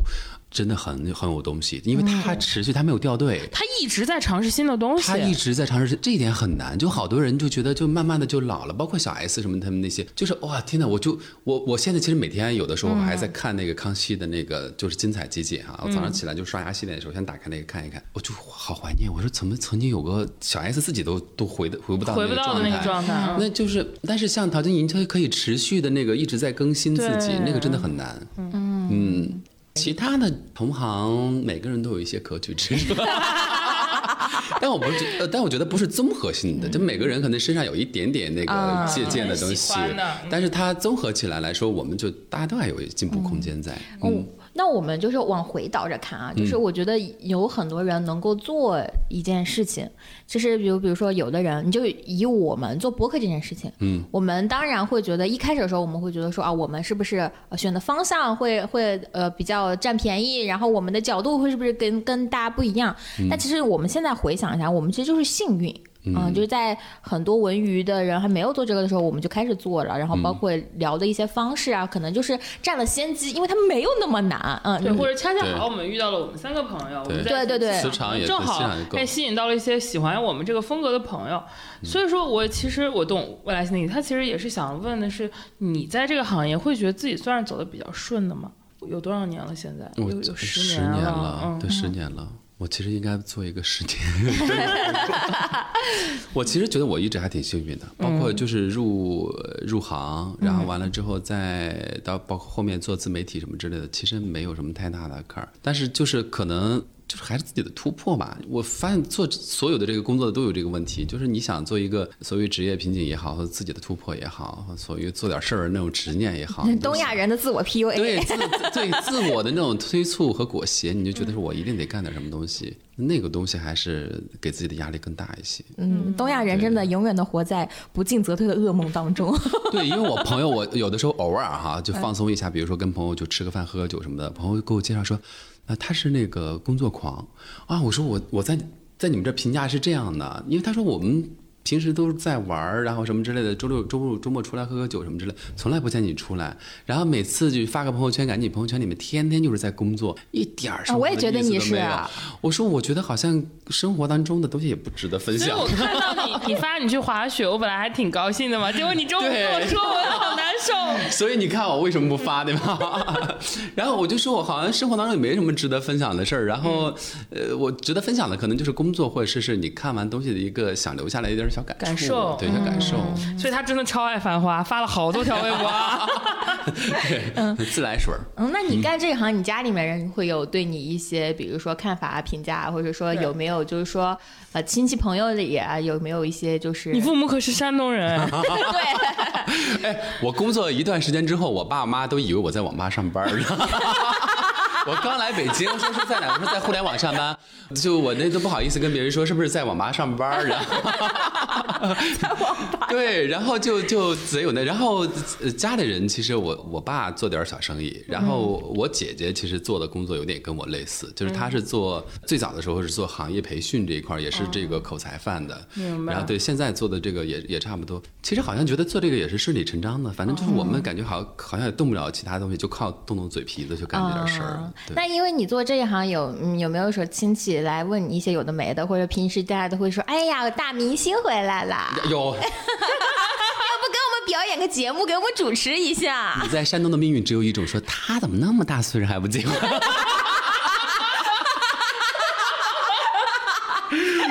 别人你呃别人你回你回家是这样哈，实际上是这样说，哟怎么还没结婚呢？就是不？管你有多成功，不管你主持过多少见面会，即使回他家就是一个没有结没有结婚的人，对，没有结没有结婚还没有编制，对对对对 那，你老了可咋整呀？哎，那其实，在这行里面，就是是像你这样自己单干的多，还是说有公司的这种比较多？普遍主持人的话好像单干的比较多一些，然后有公司的也有一些，有公司就无非签一些营销公司啊，一些什么呃经纪公司什么之类的也多一些。你为啥没签呢？我其实都聊过，你就市面上几个什么大的那个经纪公司，其实都聊过。但聊过之后，我觉得，因为平台有的时候就是那个公司聊的也都很很真诚的，都是朋友介绍的，就是说还能够就双方还能给对方再加点什么。就平台可能公司可能会讲的说，我们呢还能再给你多加一些什么什么商务的东西，然后我可能会觉得我可以能给公司再赚多少钱。但最后大家商量下来，好像说双方也都没有更多的空间获利啊。就是他给、他给到你提供的空间，你觉得并不足以吸引你。OK，我现在进入到一个公司的 team 里面去。，对，然后假如说一个公司跟你说好，我现在可以让你，推戏，对我给你男三演男好，立马签。或者我现在就就是你可以完全不放弃你现在的现在的工作节奏，我们彻底帮你运作一个短视频 IP 出来，也开始有点动心是吗？对对，那你想过你不做主持人的话，你会做什么吗？我其实我我一直想做编剧，其实现在也有在尝试做是哪种类型的呀？就写写什么本子？电影。哦，我最近在写一个编剧，呃，在写一个作品，是跟我自己的一个好朋友有关系的。就等于是独立编剧，你自己先把这本子做出来，然后看能有没有合作。我我其实我也完全不知道这一行业就是该怎么做，包括电影什么，我们也就是因为这个啊叫隔岸观火的一个状态就看这个行业，但是我就说我想坚持写。就把先把它写出来，啊然后就尝试写，不管是怎么样，我就觉得是你有一个文字落地的过程，你会有一个就没那么快的就散了吧。等于说，其实你没有说期望它一定能够做成什么项目，但是你希望把这个感受和你现在脑海里的东西给记录下来对，先写一下。对，我觉得文字还是没有那么速朽嘛，就先就是大概也像做一做这些东西。但未来的可能还是以，我觉得自媒体东西肯定不会放掉，然后通过自媒体，然后建立一下跟你的呃这个受众的联系，这一点儿是是一件非常幸福的事情。考虑一下做播客，我给你做商务。我我有我有这个打算，有想做播客，然后然后未来想在线上和线下结合一下。嗯，那也挺好的。有很多播客现在就会这样，就是可视化，然后他们又把节目同时的放在对对对对对，像你们这个我觉得就很好啊，而且。下下一次学生再有什么什么行业资源机会的时候，让未来继续问你要，能不能帮我们请一下谁谁谁到我们的播客？我 们可以啊联动一下。你们有请过艺人来播客吗？来你们的？很少，因为我们的风格你已经感知到了，就是你听过我们以往的节目，你谁敢？你不是听过我们银龙奖那期吗我？觉得还好啊，就是你内娱需要活人啊，你们就应该要把这。我们太想活了，倒是。我我特别想请你们做一期杨迪，我倒是很想，因为我觉得杨迪会很有梗。因为刚刚说到说到同行哈，其实我我除了那些之外，我我最近最喜欢就杨迪。他那个一个是状态，就是他那个松弛感，我觉得特别好哈，就是那种不刻意的那种东西，我觉得很难得。而且就是杨迪本人是一个特别好的人，你能够感受到他我等你那种。牵线。我们等杨迪，我也在等这个机会的。是我们不想做吗？哎，但是有哎，就是好多那种大导演说不去做什么主流媒体的，然后就做一个就观众喜欢那种热度比较高的播客的那种，很多呀。有那个有有有有一些创作者，比如说像导演、编剧可能会有一些对，或者一些相对比较呃有范儿的演员，但一般他们会上的呢是。嗯，文化类呃，对，不会上我们这样的播客。我们这种播客还是比较适合有点梗或者是比较有趣的。但一般这种人，他们可能会更优先上，就是视频类的啊，就是那种哎，你们有没有特别想做的哪一个嘉宾？我想做王俊，说了好多年了 谁，我已经呃就是一个编剧，就是写《庆余年》的那个王俊。啊然后我们说了，等二上的时候，我求也要让他来，不知道能不能成功呢那你？呢，欣欣？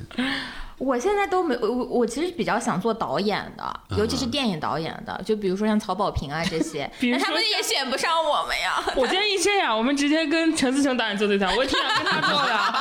就让他现场跟我们聊一聊感受，怎么样呢？嗯，陈思诚导演如果说我经常听你们播客，那这不是太感动了吗？您可是我们第一届银龙奖首个获奖男艺人呢。然后我也很喜欢王家卫啊什么这，但我我也很喜欢侯孝贤，我喜欢做这种类型的。那得嗯趁早做呀，不是剧时。侯孝贤肯定是没有机会了嘛。嗯对对对。王家卫也比较难，我好像职业生涯里面还有一些导演从来没访过，像王家卫啊，嗯没有采访过。对对对，因为就是《繁花》他也完全全程没有参与任何的那个路演是不是活动都没有参加。嗯，对，所以就就是我自己想做的那些人，他们第一选择都不会是 我们这个博客，嗯，对他们可能一听到第一课说啊，这这三个女生在干啥，然后就关掉。哎，但是其也不是，我们有专业的一面，只是我们平时聊天中不是释放那一面。我去采访导演跟演员，也肯定不会是我在博客里的状态。你如果是放郭在郭郭做那个论坛主持，我们都见过，那贼专业。对，因为我们以前就是就是我跟郭其实都做过论坛主持，我们正常访那些人也不会是这样的，我们只有我们三个人凑在一起，但是这个状态。对但所以说，如果你希望拥有一个正常的对话跟采访的状态在播客间里录，可能你就需要保证你的这个对话的嘉宾是一个，呃如果他真的又足够大咖的话，嗯那他应该是一个足够真诚又足够会表达的人。嗯所以说，可能你在这个圈子里再筛，再筛到他又符合这个条件，他又愿意来上的话，对对对那就很少。而且我会觉得说做播客其实跟做主持和采访还是有很大的区别，因为就是播客会要求主播天然的更。暴露自己，然后更输出自己，但你做主持还是会尽量的把自己引掉一些，让主创跟说话嘛。对。或者换句话说，假设坐在这里是一个顶流或者是一个很有名的人，一个小时的时间，你可能给我们一个小时很宝贵了，那这一个小时我们肯定优先想让他讲。嗯。但是可能对于我们的听众来说，按，怎么一个小时都是他在单向输出啊？哦对对对对。会有这种感受，也会觉得说这个内容跟他以往的采访没有区别。区别，对，嗯或者会觉得，哎，我其实不是很认可他的这个点，但是就像我们聊的，我们在工作中间遇到一个不认可的观点，我们内心可能就就这样就过了。我们可能节目里面节目里面我们如果说出来的话，那后面人家还能还能不能继续呢？对对，反正这个事情也是很双刃剑吧啊，还在摸索，还在摸索。我其实有我们欢迎艺人朋友们来我们的 对，呀，如果有谁真的很愿意，碰撞一下，对。啊我们很好玩的。其实我觉得也有很多那种真的很有梗、很很 nice 的艺人，我们有很多想要聊的，就是 有很多，就这次那个《繁花》这一个系列，然后包括那谁演那个我太想要辛芷蕾来了洪春节 啊范甜甜他们那些啊，他们也都录了一些也都蛮好，都有一些对，播自自己客都有那对个小宇宙。同人节的播客我们也经常听，对、对，佟掌柜也很希望他们来我们节目，欢迎就欢迎那个 传个话，对吧？有谁认识吗？给我们搭个线。哎，我倒是认识他经纪人，我挺喜欢他的。真的，我这次做《繁花》，我对那个吴越老师真的大粉上了。哇，他太吴越就是我非常想要，也超爱他太。棒了，太喜欢吴越。他他的那种就是言之有物，那种东西的问题的回答问题的那种智慧，哇，太牛了。是的，那我们最后来问一下，就是 结尾了要 结尾了，啦啦啦啦啦啦啦来我们艺术人生一下，好不好？用情感温暖人心，用艺术感动生命。这到了我们最后艺术人生收官的时候了。呃就是你知道吗？你之前的前面的状态跟你现在这个，就是用叉叉曾经评价我的计划，就是你现在这样会让我以为你前面疯了。你现在就是，比如说你自己回看主持使得这份工作，你觉得给自己带来最大的影响是什么？或者说你自己怎么来看待这个职业？这个够艺术人生吧？我觉得就是采访呃主持，就体验了很多别人的人生吧，就好像偷了很多别人的时间。我也是有一部分是好奇心驱使的。我自己有，比如说我在什么时候困惑的时候啊，什么之类的这些，我特别愿意问别人，就是说你怎么度过你那段时间的？嗯，你刚刚问了好几次。对对对，你的 你的那个嗯你的工作上的瓶颈怎么突破的？你这什么，我就特别，我觉得从他们那里我吸收到了很多很多的那种答案。嗯，然后只不过都没有实践。但我觉得我早晚有一天我会把这东西会实践一下，但是就不知道是什么时候。嗯，我觉得这一部分是是对我来说很重要的部分。然后，耶，那你怎么看待这份工作呢？这份工作首先是就是解决我的就温饱吧，嗯，对温饱的一个工作。然后其他的，我觉得它是一个什么？它是一个桥梁吧，呃疏通我跟这个世界的连接吧。嗯，那如果有想入这一行的人，你有一点自己的小经验，或者说自己的小心建议吗？嗯，还是说建议就别来了？现在这行机会太少了。你说就是像我现在这种线下对想做主持的或者学播音主持，有有有对这个行业有兴趣的朋友们，哎，其实这两年已经陆陆续续的看到有些比我们年纪小一点的弟弟啊、妹妹什么的开始做这一行了。我觉得首先你得对这个行业有热爱，你好多时候你很容易就会遇到那种瓶颈期，比如说你不是很热爱这个工作，然后最后你就就就不干了。嗯，然后就是要有一个。不要抱着说我是来这行业里面认识艺人的，然后这个行业里面有光环，你就把它当成是一份工作再去做它。嗯，然后这个可能更容易做得更长久一些。对，如果你有很明，说白大家都不傻，如果你有很迫切的野心或者对这方面有企企图感的话，其实能 get 到的。嗯，很多人是能看出来你的你的目的的。嗯，然后还有一个就是，我觉得要做这一行有一个非常重要的前提，就是要有人情练达的能力。就是会来事儿，会来事儿，嗯，真的会来事儿。然后就是你说的那个那句话，叫怎么说？宾主尽欢宾主尽欢的能力哈，人情练达，宾主尽欢的能力。我说这个一定要有，因为很多你如果没有这个能力，其实。做一段时间之后，你会发现不适合这个工作。学仙本人就是我第一次见他，我就觉得他其实是一个很会在一个公开场合或者是一个很多人场合里会很周到的人。嗯，就这点有点像未来星，就他会给每一个人递话头，然后让保证这个场子热络起来。即使说这个场合并不是一个台上的场合，而是私下的，也是这样。对，你我们永远是，比如说一个聚会里面，一定会照顾到角落里面那个小。对对对，我们会让每个人都说到话。就很多细节的地方能感知到。你觉得这个其实是算是你的自己的性格使然？就是我的，这就是我的性格。我的性格就是一定让朋友每个人都能够感受到被关注。所以这也可以运用到工作中，就是会让很多人觉得很妥帖。嗯，对。我跟学星，我们在以前的播客剧就是说要让学星来，我们这次上这个也算是如愿了。对，因为其实年底我们知道他非常忙，但是依然这两天没有哈。这两天各大平台哈，各大那个电影啊、电视剧啊，很多平台的高层的负责人会听我们吗？有在听这个什么？把我刚刚说的有些不得体的，一定要剪掉，留下那些高光的时刻，好吗？我们欢迎就是跟他，因为我们自己是跟。行行有过，就是好几次的工作接触，然后就是不管是工作场域还是包括生活上，我们都会觉得他是个很好沟通的人。就是沟通是合作的第一步嘛。然后我们会觉得说，嗯，合作能够合作好，其实是呃，我觉得已经是很难得了。但是跟学生又很难一点，是合作的能够很开心。嗯，对。所以我们会觉得说，跟各个甲方爸爸们 欢迎，欢迎多多来找我哈。对，活好。而且我们而且还不贵啊。听众朋友如果有兴趣的。也可以，就是微博上就是他的名字，就是已经说过严学新，然后在那个小红书跟抖音平台，就是他的这个梅志梅志贤的这个 ID，对朋友们可以。梅志贤和和咱们节目什么时候联动啊？好的，那我们下一期 大家。对，主要是我们现在还没有涉及到视频的这个，我们等总总有一天会去找你们。这样好不好？我下次做一期短视频的，你们来做客啊！不，我下次做一期我用我我那个号做一期直播，你们来做客。好吧，然后你们顺带再录一期，就我们再找一个其他朋友再录一期其他话题的，这样又做出来又多了，又多了一期，对吧？可以做的太多了，那就让杨迪老师来我们这一期，哎，好，或让陈思成导演过来跟我们对谈一下。我抖音有互粉，我们我们就硬硬 Q 他。杨迪老师，你听到了？杨迪老师，我我们就算不是我，我们之前经常在我们播客里面喊话，是吧？杨洋，杨洋，你听到了吗？杨洋，陈思诚导演听到了吧？陈凯歌、张艺谋导演，你注意点，我们经常这样。我们这个杨洋过渡到杨迪，怎样呢？怎么节目一下就到了这里了呢？我们杨迪老师很好，很优秀啊！我们杨洋那期热度很高的，综艺顶流顶流。这是谁？我跟你说，我我们录了这么多期节目，有谁？就是任何一个人 Q 到好的艺人，你们谁？这有谁不会提杨迪老师？人家正就万金油，在哪都好使，好吧？是的是的对，嗯我们也我们就算杨迪老师没听我们节目，杨迪老师身边只有工作人员 听到了吗？就是嗯，我们相信的，可以。对的，有节目里所有夸过的艺人也都可以来上我们，什么德华呀、人巩俐呀，好的，那我们这次节目其实录的非常的开心，然后也希望大家。呃，能够听的，我们也也能够很开心，呃，然后我们这一期就是朝阳区，就是第二、第三、第四快乐的人都在一起了。我们希望这一次听完这期节目的人，大家都能成为快乐冠军。我们下次见啦，拜拜。